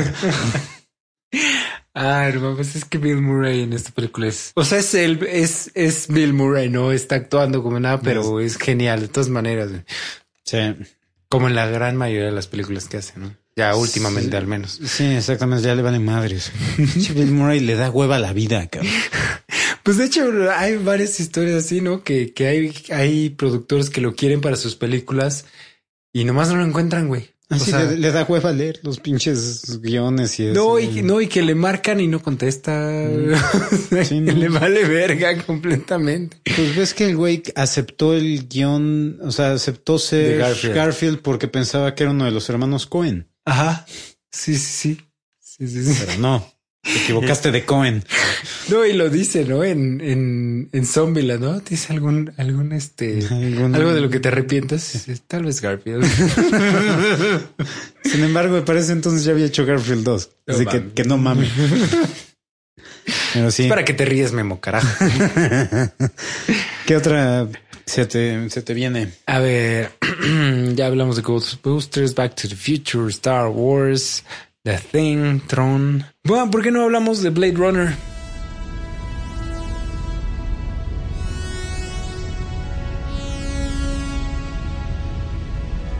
Ya que estuvo de nuevo de moda el año pasado con Blade Runner 2049. Pues ni tan de moda porque no hizo nada de dinero en taquilla. Pero le ganó todos los Oscars al planeta de los simios, güey. Sí, que se van a la verga con eso, cabrón. No, no sacó lo, su... ¿No recuperó la inversión? No. ¿La 2049? Creo que no. Chale. Porque no, o sea, no se me hizo mala. Para nada. No, es un peliculón. Para mí fue. No me acuerdo si la puse. No, no fue mi película del año, pero fue mi segunda. Eh, mi número dos, mi número tres o algo así. Sí, a mí me encantó. me gustó mucho. Me gustó mucho más que la original. Es que está más. Tal vez más estructurada, no sé. O sea, como que puedes seguir un poco más o puede seguir un poco mejor el, plot. Porque la primera sí la recuerdo bastante confusa. O sea, ciertos aspectos. ¿No? O sea, es como más lentona y es como más este etérea y es más, no sé. Y además con las diferentes versiones que existen de la original. o sea, el Director's Cut, el Ultimate Cut, el Theatrical Cut, no sé qué cut. Sí, yo vi la, yo lo vi eh, el año pasado eh, vi Director Scott. Y antes de eso, nada más la había yo visto una vez que fue en VHS. en los noventas, creo. Principios de los dos miles. Eh, no sé, o sea, yo no soy de las personas que comulga con que esta película es una obra maestra. no, no va a ser muy popular, mi opinión, pero se me hace buena secas. O sea, está chida, pero, eh, o sea, literal terminé de ver la, la Director Scott, dije, que está muy buena, me gustó. No la volvería a ver. Ajá. Sí, es que estoy viendo aquí las versiones que existen. O sea, hay este Está primero una versión que sacaron como, como de prueba antes de la, de la, de, de, hacer como el release oficial. Luego hay una versión que solo se mostró una vez en San Diego antes de la, de la del estreno original, que es diferente, tiene algunas escenas diferentes. Está la versión que se estrenó en, Estados Unidos en, cines. Está un que, que, es diferente a la, que, a, la versión que se estrenó internacionalmente. Está una versión que se transmitió por televisión en el 86. Está el Director's Cut del 92 y está el Final Cut del 2007. Pues hay uno, dos, tres, cuatro, cinco, seis, siete versiones diferentes de la misma película. ¿Qué te dice eso, güey? Sí. O sea, nadie se pone, nadie se pone de acuerdo, cabrón, con qué es lo que quieren entregarte. Por eso, por eso a mí me, o sea, de las pocas películas o de las, ajá, que, que yo acepto y que digo bien, con versiones extendidas y así, versiones del director, son las del Señor de los Anillos, las versiones extendidas. Pero ahí en fuera cuando te ponen así la versión del director, la versión del cine, la versión esto, la versión aquello. Digo, no, güey, dame una versión. Al parecer, la, la versión que sí está completamente controlada hasta el más mínimo detalle por Ridley Scott es la Final Cut, la del 2007. Todas las demás tuvieron algún tipo de intervención por Warner Bros. Okay. Pero la del 2007 parece que sí es como su visión ya final, ¿no? Por eso se llama The Final Cut, por así decirlo. Pero por ejemplo, no, nunca, no has visto Kingdom of Heaven, la versión del director. No, güey. O sea, sé que, es, de Ridley Scott también. Ahí la tengo, güey. La he intentado ver tres veces y las tres veces me he quedado dormido en la primera hora, cabrón. Güey, qué pedo, digo. ya ni me digas, porque esta, esta película tiene, o sea, tiene memo pintado por todos lados. O sea, yo debería de amarla. Es, güey, esa es fácilmente de mis películas favoritas. Cabrón. Antes de la versión del director. O sea, a mí me encantó la versión que vi en el cine y después, cuando empecé a andar con Marta, vi la versión del director y dije, ¿qué pedo? O sea, esta película acaba de subir de 10 a 5 mil, güey. O sea, de, calificación. Es otro pedo, güey. Es otro pedo la versión del director. No tiene madre. No, sí, ya la, tengo que ver. Pero bueno, Blade Runner. ¿Qué más? Pues yo no tengo mucho que agregar a esta. Tienes mucho que agregar. O sea, sí es es, es que es de, o sea, no es como tú dices, no la pondrías en de las mejores películas o no es una. Ah, y a lo mejor lo es, güey. Lo que pasa es que no, es para mí. Pero lo que iba es que su estatus no es como es de las mejores películas. Es una película de culto. Sí, definitivamente. Que eso es, eso es, es diferente a ser de las mejores películas jamás hechas, no? O sea, una película de culto, pues que quiere decir que tiene un, un, unos seguidores bien específicos de ese nicho en específico, de ese género en específico, ¿no? y, por eso están casados con... Y es extremadamente popular en ese grupo de personas, ¿no? Que puede ser un gran grupo de personas, no digo que no por eso estoy diciendo que sean tres personas, ¿no? No, o sea, pueden ser, no sé, muchísimas. Pero sí es, es, no es para todo el público esta película, sí es como muy, muy especial en esos aspectos. Sí, en algún lado leí en uno de los comentarios, no sé si nos lo dejaron en uno de los episodios del ya en el canal de YouTube de este de el del, podcast, del podcast. Alguien así dijo, tal película es, es de las mejores películas, por algo es de culto yo. Creo que tienes que investigar qué significa de culto, pero si ya ni le dije nada, pero neta, si lo estás, si me estás escuchando, tú sí sabes quién es. Averigua qué significa película de culto. o sea, Sí, o sea, es, es como. Hay razones por las cuales una película de culto nunca ha ganado un Oscar, nunca es Ajá. así como que Es ah, como- palma de oro en Cannes. Es como Kung Fury. O sea que Sí. tú la odias, pero yo la amo. güey. O sea, Sí. y hay, y hay un grupo muy pequeño o tal vez muy grande, pero es un grupo que le gusta exactamente ese, ese nicho de ese género que para es para ese tipo de personas como yo es oro puro. Sí. es oro molido embarrado en tu cara. Sí, sí, sí, sí, tal cual. Así es igual Blade Runner para igual cierto grupo de fans de la ciencia ficción, de ese estilo de ciencia ficción. Y entiendo de dónde vienen con, con esta película en específico, con, con, con Fury no, güey. No mames, vete la verga. Pero este, con esta película en específico, sí entiendo de dónde viene. Eh, o sea, me encanta el clímax de la película, la, la batalla, el intercambio de diálogos que tiene eh, El, Deckard con, con el, el replicant. el replicante. eh, es hermosa. Eh, o sea, es Sí, el monólogo que se avienta. ¿Cómo se llama este güey? No. Ah, espera, espera, espera, espera, aquí está. Eh, no, olvídalo. No sé cómo se llama. Ajá. mm, Rupert. Algo se llama. Ru-. Ru- Rutger Hauer. Ah, no. Roy, eh, Roy Batty es el replicante. Roy Batty. Roy Batty es Mm. el, el personaje, pues. Ya. Sí, eh, eh, el intercambio que tienen esos dos personajes me encanta. Y más que nada, bueno, es que el problema que tenemos aquí es que el personaje de Harrison Ford de Deckard es una hueva. Sí. Es un cartón, cabrón. No, no demuestra emociones, no, de- no demuestra, no, no gesticula el cabrón. En específico, o sea, más cuando lo, cuando estás acostumbrado a ver Harrison Ford como Indiana Jones, como, como Han, Han Solo, que dices, ok, sé que, sé que te sabes mover los ojos y las cejas y, o sea, los músculos de la cara, güey. Esta película, el cabrón. O sea, el- único momento en el que medio actúa es cuando se hace pasar por un reportero o investigador o algo así para meterse al, al camerino de una de las replicantes que tiene con, que tiene la víbora. Está haciéndose pasar y, y está hablando y como, eh, es que has visto algo de esto. Es, bueno, ah". Y dices, ¿por qué estás actuando así? La, la- la persona esta no te conoce, güey. Puedes actuar Ajá. como tú, güey. Puedes actuar normalmente, no pasa nada. Sí, Ajá. o sea, ¿por qué estás fingiendo ser esto, güey? Pero, nah. sí, o sea, entonces sí, tiene cosas muy chingonas. eh, es, para mí es un poco lenta. El, el- ritmo de la película es algo que me pasa factura. O sea, sí, güey, no, no, no, no, no.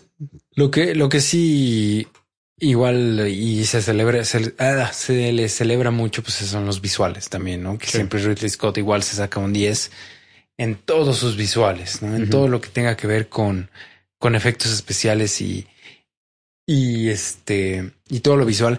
Y además aquí igual está bien chingón. Bueno, no sé si Ah, la- la, música es de Vangelis. ¿no? exactamente es lo que iba a mencionar, ¿no? La música, el soundtrack es de Vangelis completamente de sintetizadores, un poco de orquesta, ah, de orquesta por ahí, pero más que nada sintetizadores. Y es, y es, eh, ahí sí es un, sí es como un parteaguas en, en el diseño de sonido de películas.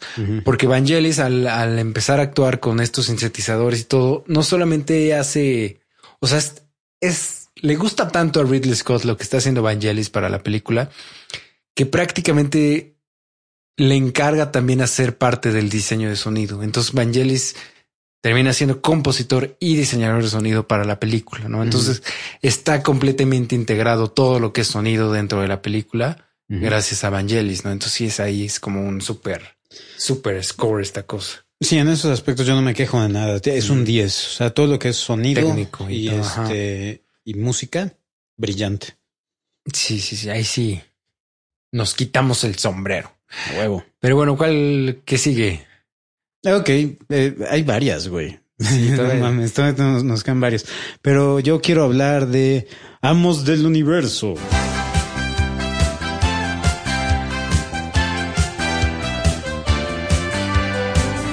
Ay, Dios. Neta.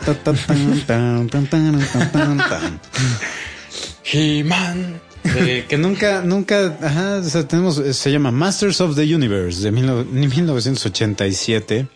Eh, Tiene mi edad la película. es la, es la adaptación de He-Man a la pantalla grande en live action. He-Man empieza como los Transformers como una línea de juguetes, ¿no? Según yo, primero es línea de juguetes y después es la caricatura y después es la película. Es una buena pregunta, no creo, no me suena, pero a lo mejor no me sorprendería. En ese entonces así era como sacaban las caricaturas, era esto está esto se vende como juguetes, hagamos la adaptación para o no no no dudo ni tantito que a lo mejor los primeros episodios Es que no, hits. creo que ya me acordé cómo es la cosa. Sale. ¿Cuándo sale la primera de Conan el Bárbaro? Ay, no tengo ni idea, güey. A ver, déjame ver si aquí rapidísimo. Conan el Bárbaro sale. Ah, en el 82. Ujú. La película, la que ya es con este. Porque hay una serie. de- Con Arnold. Hay una- unos, unos cómics del 32 o algo así. Pero bueno, la que ya es Arnold Schwarzenegger sale en el 82. Igual, ¿no? Y, y me parece que de ahí toman la inspiración los diseñadores de juguetes. No me acuerdo si es Mattel o es este o quién. Debe ser Mattel. Creo que sí. Y, O Hasbro, uno de esos dos. y hace Hasbro, me, suena más. Y hace el primer modelo de He-Man. Que lo que, ah, ya me acordé que lo que querían hacer era como un juguete versátil.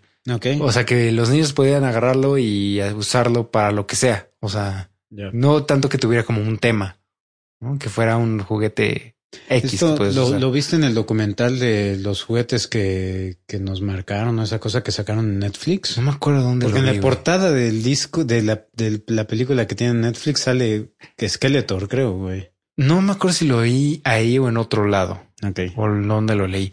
Pero lo que estaba o sea, es lo que vi es eso, ¿no? Que entonces quería un juguete que fuera versátil, que podían los niños comprarlo y usarlo para lo que. Y de hecho, ahí de ahí lo genérico del nombre, güey, He-Man. Ok. O sea, Super X. Bueno, güey. de hecho, todos los nombres, güey. O sea, uno de los malos era Beastman. Pues el otro eso. era este Evil Lynn.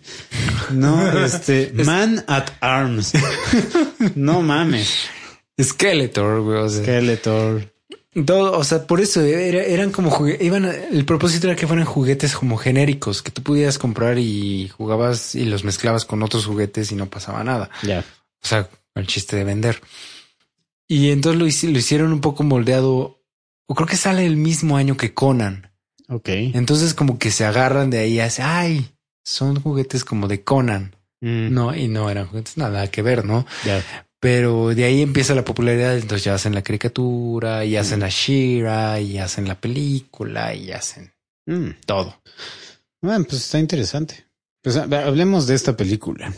La película creo que nunca la he visto, güey. He ¿No la has visto, visto? partes. Creo, vi el final. Vi el final que Skeletor no se muere. Sí, sale. I'll be back. Ajá, viva. Eso sí lo vi. Sí, ahí la tengo, güey. Hay, que meterla en el, en el maratón que nos aventemos de películas viejas y malas. eh, neta, neta, esta película es tan mala que es buena, güey. Es mi, es uno de mis guilty pleasures, cabrón. No mames. Este, me encanta. Sale Dolph Lundgren como, como He-Man. Es perfecto casting. Ese güey tiene como muy pocos perfectos casting, güey. Sí. Y todos los ha hecho. Sí. Y, o sea, y bueno, físicamente es casting perfecto. Su actuación deja bastante que. Bueno, Pero, es que no Frank. Langella es el es Skeletor, güey. O sea, Frank Sí. Langella, güey, cabrón que interpreta a Nixon, güey. O sea, Terminó siendo no- nominado al Oscar Frank Langella, güey, es Skeletor. Eh, esta sé. película, güey, sale, sale Courtney Cox de la ¿En de serio? Friends. Sí, güey. es- Porque la, la- la estupidez con esta película es que tenemos, estamos, empiezan en Eternia, en este mundo hermoso de que, bueno, hermoso dentro de la caricatura, espantoso dentro de la película. Eh, si no, no, no tengo ni idea. Se ve que fueron así como que vamos al desierto de, de Nuevo México o algo así, o de Phoenix, en Arizona, y este, y vamos a grabar montañas que se vea árido, culero y de hueva. Y así es como se ve Eternia. Y este, y en el, primer, primer, primeritito conflicto que aparece en Eternia, se abre un portal y los transporta a, una, re- a, un, a un universo diferente y es en la Tierra. Mm. Entonces ya ves a He-Man, a Man at Arms y a Tila. Hay a un cabrón que se llama este Wildorf, que es aparentemente el, el suplente de Orco, porque no tenían el presupuesto para hacer al, maguito Para negro volador. entonces metieron a, a un cabrón, a un enanito. Entonces, Ah, O sea, estoy viendo aquí, hablando, regresando un poquito a los nombres, güey. O sea, la hechicera es hechicera. hechicera. Sorceress. Sí, so, The se Sorceress. Sí, güey. Haga, continúa. Sí, güey. No, se, se ganan un premio, güey, a la escritura en estas peli- series y películas. Eh, y ya estando en la Tierra, pues obviamente es- tenemos que, eh, bueno, Skeletor necesita conseguir la llave con la que trans- se transportaron, porque aparentemente es así como que esa es la llave para triunfar, ¿no? Y este, y obviamente Jiménez, tenemos que derrotar a Skeletor para eh, recuperar el castillo Grayskull y Eternia. Y es eso, güey. Y es malérrima. Es Sí. mala con ganas, cabrón. Pero tiene, tiene momentos. ¿Sabes qué le voy a dar puntos a esta película? Sus, eh, su maquillaje y sus trajes. Ujú. Súper chingones. Hay un cabrón que, que, que es como una lagartija. Y está increíble ese traje. Increíble. No es ningún personaje que, que, o sea, nada más sale de la caricatura, nada más sale Beastman. Sí, a decir, no sale ni el tigre tampoco, ¿verdad? ¿O Ah, sí? no, no, no sale este Battle Cat. Battle Cat. No, no sale. Lo cual, eso fue una de mis más grandes tristezas. Sí, cuando vi güey, pues es. Dije, como- ¿Dónde está Battle Cat? Es como si hicieras una película de Han Solo sin Chewbacca, güey. O Sí, sea, es, exactamente. es su compañero. Eh, pero nada más quería yo mencionarla porque Ahí es como guilty pleasure y es malérrima y si no la han visto, véanla. Ya. No, creo que no quiero verla, güey. Estoy viendo aquí imágenes de la película y no se ve muy atractiva. que. Tienes que ver las imágenes en movimiento, eso mejora. no has visto, no has visto nunca este. ¿Has escuchado esta canción noventera de WhatsApp? La de. Ya, ya, ya. What's going on? Ajá. ¿Has visto un video con esa canción y puras escenas de la caricatura de He-Man? He-Man bailando esa canción, pero en hay- una versión. Hay un video de seis horas o algo así, cabrón. es brillante. Y ese video de seis horas tiene millones de, vi- de Sí, views, cabrón. Sí, no. Ajá, ¿qué pasó con por qué nos por qué no estamos extintos, cabrón? ¿Qué pasó con la decencia? Sí, cabrón. Que alguien piense en los niños. Ah, bueno, vamos a hablar mejor de Robocop.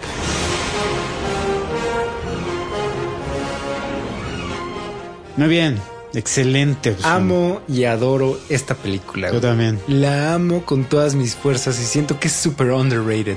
Sí, yo Como que siento que no el suficiente número de personas habla de ella. Este es, es de, Pel- de Paul Verhoeven. Que siento que también es un director súper, sí. menospreciado. Sí. Es el mismo que también nos dio este Starship Troopers, que ya hablaremos Sí, de güey, ella. No mames, Starship Troopers que es perfecta también. Sí, cabrón.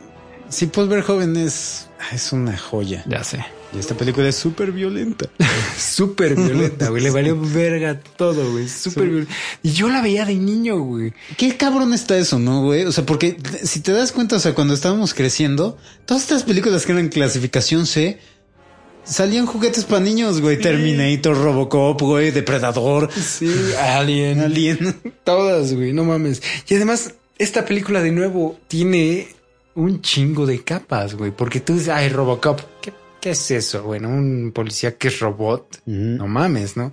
Pero la película es, o sea, sí es bien profunda, güey. Sí es bien, o sea, trata de temas bien, este, o sea, corrupción, autoritarismo, este, ambición, privatización, capitalismo, fascismo. fascismo, este, o sea, psicología humana de, o sea, de él ju- juntar a, este máquinas con humanos, güey. o sea, no, eh, tiene un chorro de También tiene este, lo de el, la- el capitalismo llevado al extremo con todos los anuncios de I will buy that for a dollar. ¿no? No, y, y este, lo que, lo que decía de privatización, o sea, de que el capitalismo toma control, por ejemplo, de la policía, ¿no? Porque vemos que, Ah, que sí, ya está es la una- fuerza policíaca, está la fuerza policíaca que todavía es como del gobierno, pero Robocop es de una empresa, ¿no? Y les está prestando, la empresa les está prestando al robot a la policía, Sí. ¿no? Y- o se lo rentan o no sé qué chingados. La ahí está. OCP, ¿no? Ajá.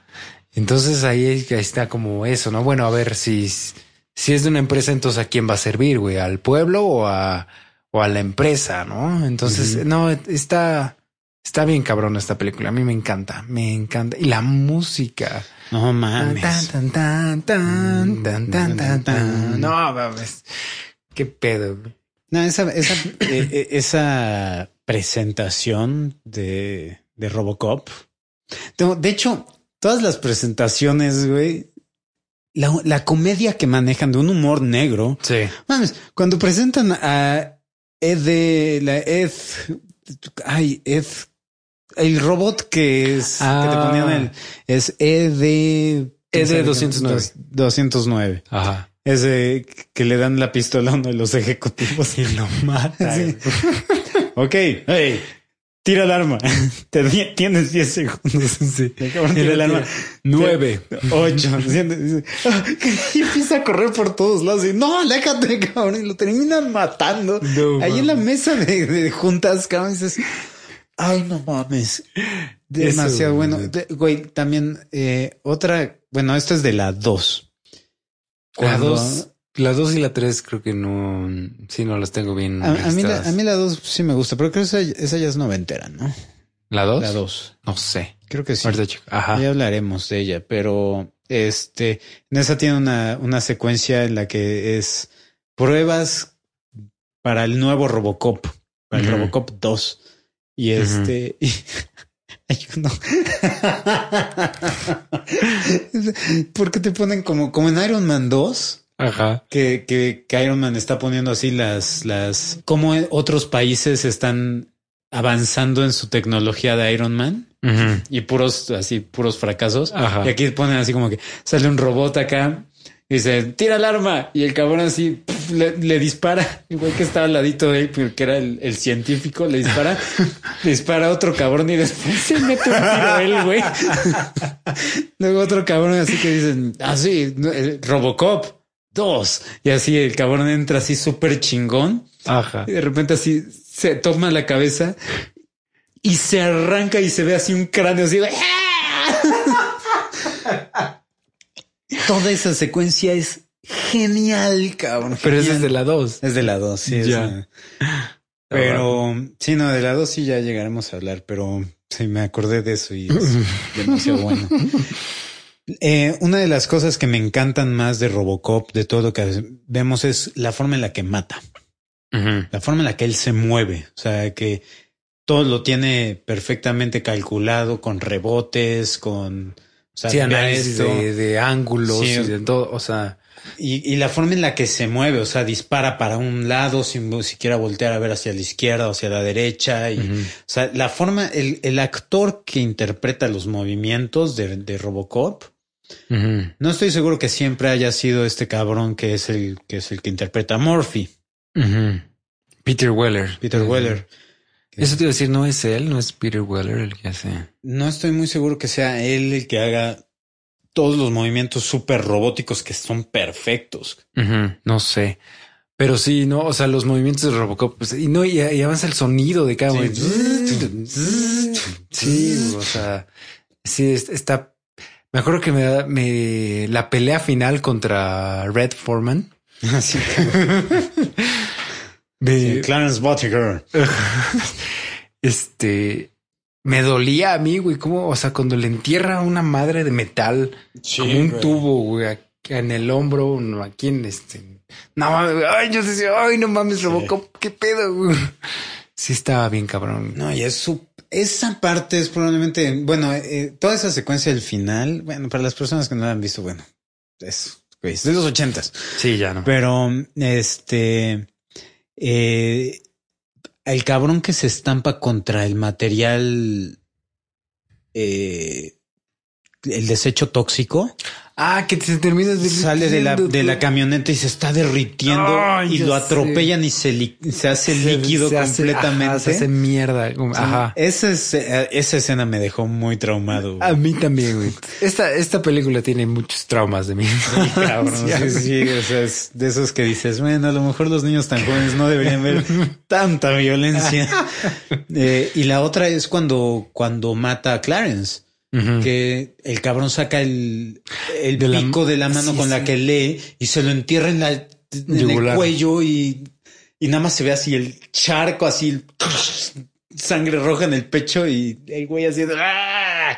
Ya Dije, sé. Ay, qué cabrón. Esa, esta película y El Vengador del Futuro son las dos películas que se encargaron de dejarme marcado, güey, por lo, lo violentas que eran, güey, y lo joven que estaba yo cuando las vi. psicológicamente para el resto de tu vida. Sí, cabrón. No mames. Sí, no, no sé cómo nos dejaban ver estas cosas, pero qué bueno que nos las dejaron ver. sí, no, yo amo esta película. ¿Viste el remake? Que salió no hace mucho. hace Sí, como tres, y, cuatro años. y me gusta. A mí güey. también me gustó. Sí, sí, sí. Me gustó. Me hubiera gustado que hubiera sido clasificación C, Ujú. Pero bueno, es los tiempos en los que vivimos, cabrón. Es lo que te digo, güey. No es exclusivo de Spielberg, güey. Es Sí. así es como que va, como va la cosa. Pero bueno, ¿tú quieres mencionar alguna otra? Estamos acercándonos. Bueno, a ver, ya tenemos 10 minutos para las dos horas. Pues a lo mejor podemos echarnos una, una más cada quien y nos guardamos por una segunda parte, güey, porque sí está cabrón, güey. ¿Te faltan muchas? ¿Cuántas te- Ah, sí, sí faltan. Sí, güey. Bueno, a ver, menciona alguna. Eh, bueno, voy a mencionar. No, esta malérrima me la voy a guardar para la próxima. Este, bueno, eh, ok, eh, el podcast pasado quedé de hablar de esta película. Se llama, que, que la cité mal el nombre.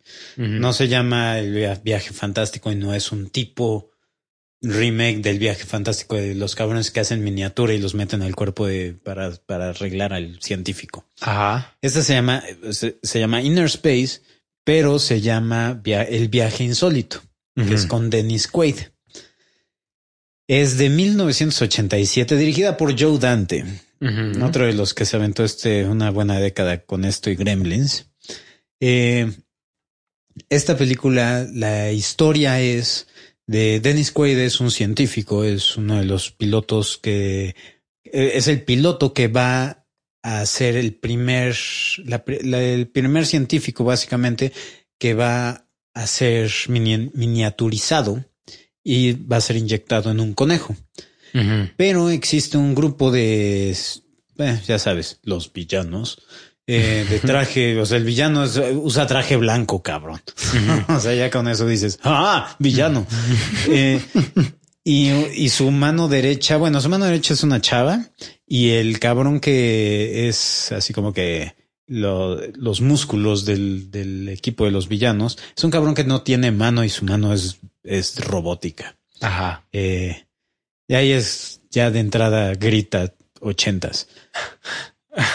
y estos cabrones atacan el, en el momento que están haciendo este, esta investigación, este experimento. Y justo cuando este cabrón ya está miniaturizado, en ese momento entran, matan a todos los científicos que están ahí, pero uno de los científicos alcanza a sobrevivir, huye del, del lugar de, de- del experimento, lo están persiguiendo para matarlo. Y este cabrón, justo antes de, de que o sea, lo alcancen a matar, se topa con Martin Short y le inyecta a este científico a, a su cuerpo. Ujú. Y este cabrón así ni se entera, ¿no? Dice, ¿qué pedo? ¿Qué, qué me inyectó? Y la chingada. Y pues el güey se muere ahí, ¿no? Y más adelante, pues este cabrón se, ya dentro del cuerpo del humano dice, ¿dónde estoy, cabrón? Eso no están los esquemas, güey, no, nada me coincide, ¿qué está pasando? Y no tiene comunicación, alguien respóndame. Pero imagínate la frustración, este cabrón está en un cuerpo ajeno que no Ajá. sabe quién es, güey, no, No sabe dónde está, qué no es. sabe qué está pasando, nadie le responde, ¿cómo voy a salir de acá? Porque si no lo, o sea, no es así como que, ah, tienes cierto tiempo límite y te vas a volver a ser grande. No, güey, o sea, ahí te vas a quedar. Y aparte, lo más cabrón de todo es, no puede estar, desco- o sea, no se puede salir y respirar por, por la decompensación de la presión, ¿no? Entonces, tiene tiempo límite. su oxígeno se va a acabar, cabrón, ¿no? Y sus recursos se van a acabar. Entonces el cabrón encuentra la forma de poderse comunicar con este güey. O sea, le conecta una cosa en el oído, se conecta. Y es una de esto es una de las escenas más perturbadoras que me tocó ver en los ochentas. El güey le dispara una madre con picos que se entierra en la parte atrás del ojo, güey. Ay, no mames. Y con eso accesa a lo que el güey está viendo. Y, pero la forma en la que este cabrón reacciona, o sea, porque está en el en una cita o algo así, o con el jefe, y en el momento así le dispara. Ves cómo se entierra en el ojo y el güey así de ¡Ah! Y tú así estás viendo esta película y estás doblado, decir, no mames, ¿qué le estás haciendo? Este, y lo más cabrón y lo, más bien lo que informa en algo más chingón a la historia es que el personaje de Martin Short es hipocondriaco, cabrón. Ajá. Entonces el hecho de que el cabrón esté pensando así, o sea, siempre está pensando en todo y es paranoico. Entonces de repente cuando empieza a escuchar la voz de este cabrón, dice, finalmente me he vuelto loco. ya fue. Sí, güey, no, no, este mames. Es genial, cabrón. Sale Meg Ryan en esta película, es la novia de, de, de Dennis Quaid. Ajá. Entonces este güey tiene que ir a buscarla. Y es una aventura súper chingona, súper ochentera y la amo. Qué pedo. Nunca, creo que nunca había siquiera oído hablar de ella, de este señor. La tienes que ver, cabrón. Ah, porque aparte llega un punto en que en tierra eh, inyectan al villano este que no tiene mano, güey. Que, tiene una mano robótica, lo inyectan también en el cuerpo de este cabrón. Entonces están persiguiéndose adentro y dices, no mames, vamos a pelear, güey. No, está muy cabrón, güey. Está muy, muy chingón. Ah, no mames. Ahora la voy a tener que buscar y verla. Ahí la tengo. Perfecto. Pues bueno, yo ya por último, y qué bueno, este, por último quiero mencionar algo que teníamos que haber mencionado desde hace rato. y de hecho medio, medio tocamos por ahí The Terminator.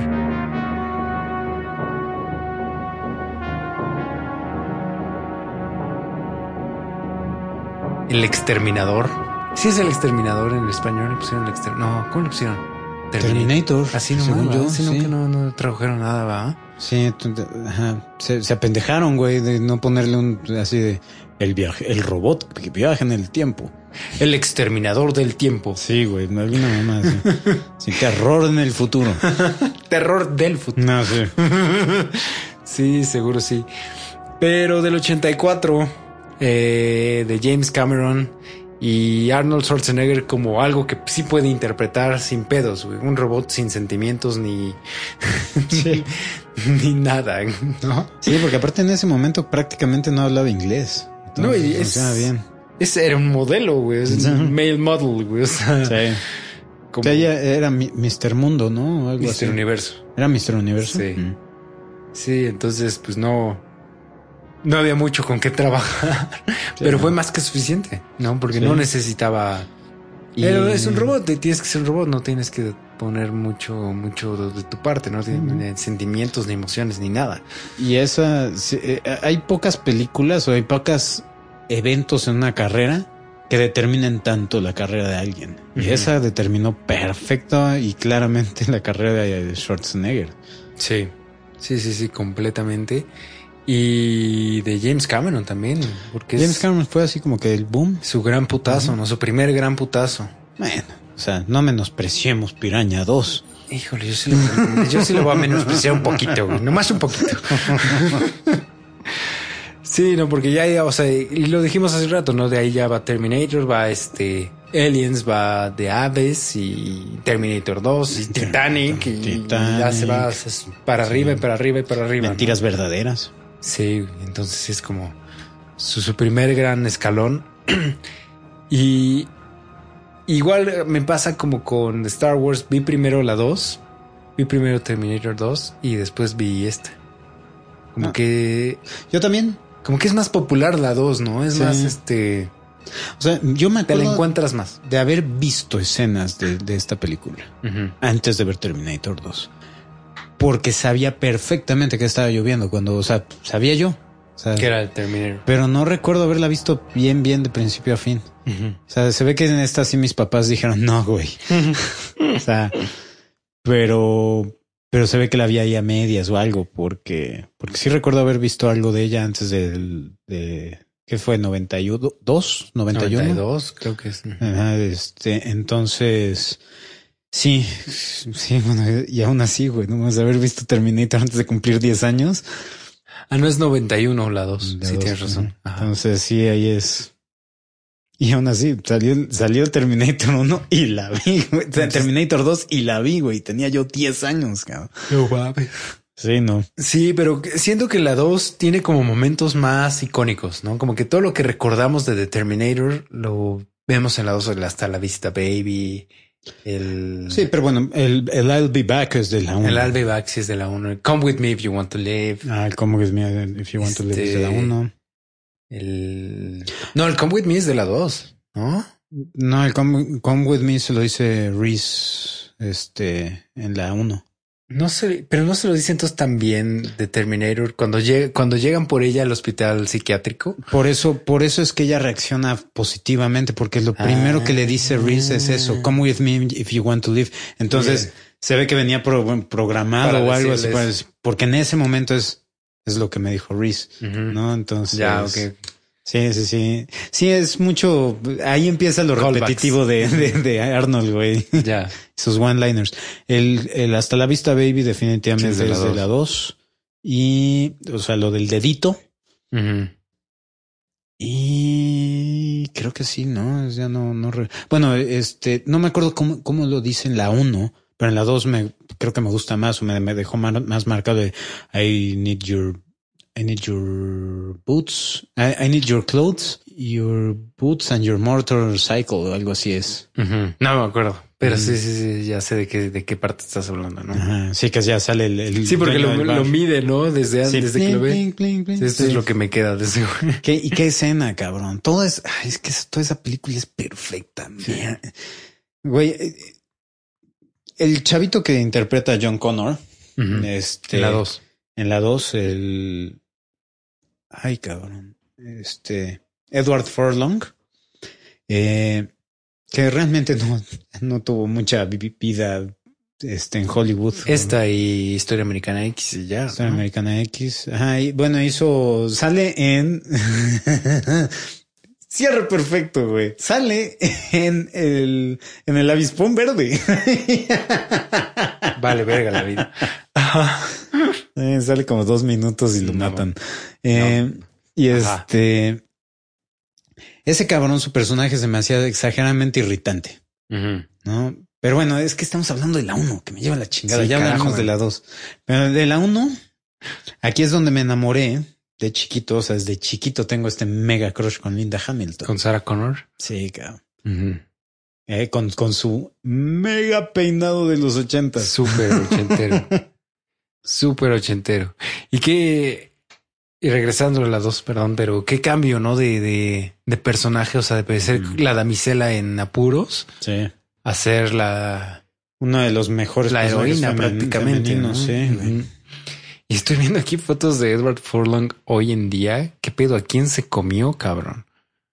¿Está muy gordo? Sí, pero, pero Bueno, cabrón. Al menos, güey. Yo la última vez que lo vi parecía que, que ajá, parecía momia, güey. Estaba todo chupado y se ve que así, güey. Deja las drogas, muchacho. Bueno, o sea, está gordo, pero se ve que sigue con las drogas, ¿eh? O sea, tampoco es como que no son mutuamente excluyentes uno con el otro.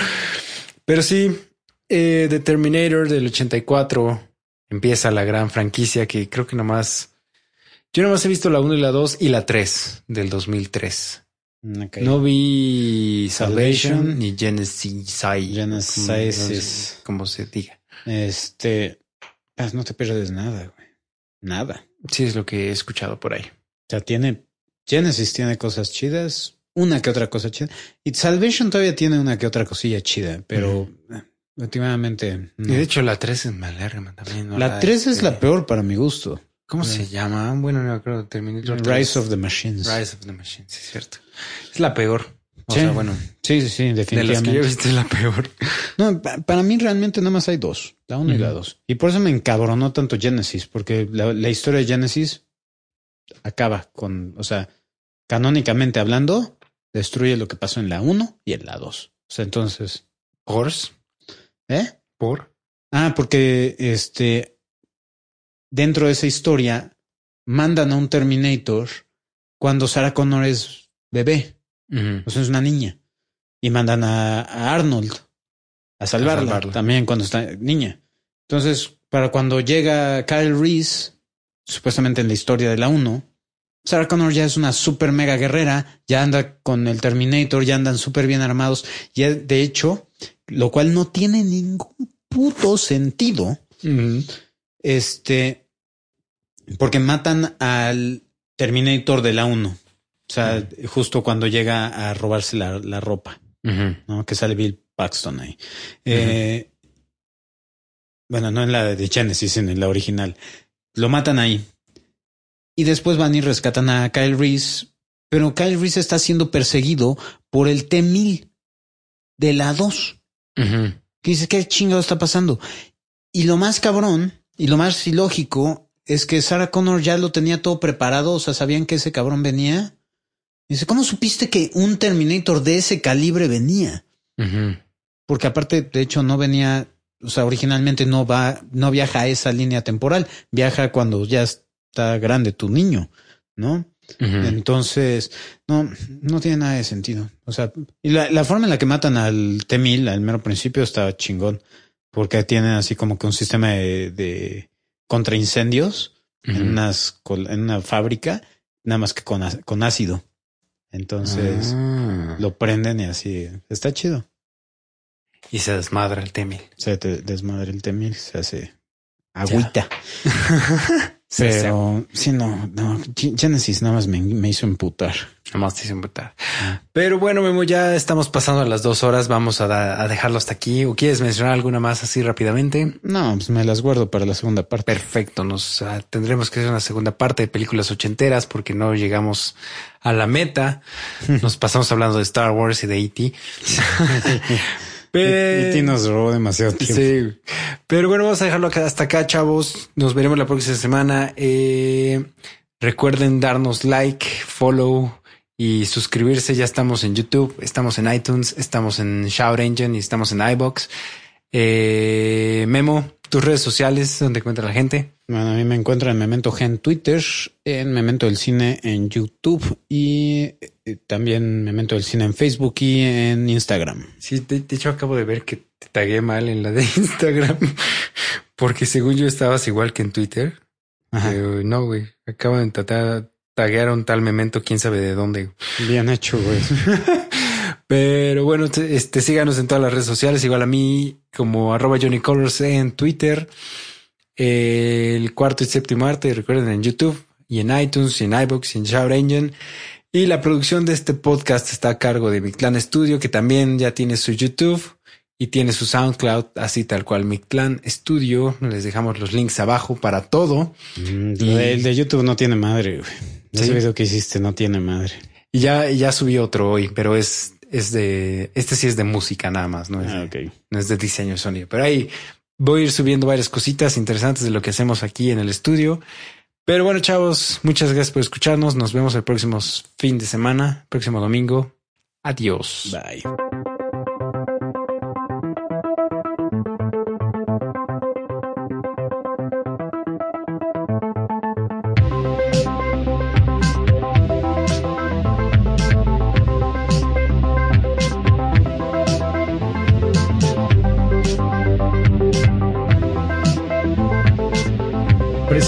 Por Mi Clan Studio y Memento del Cine.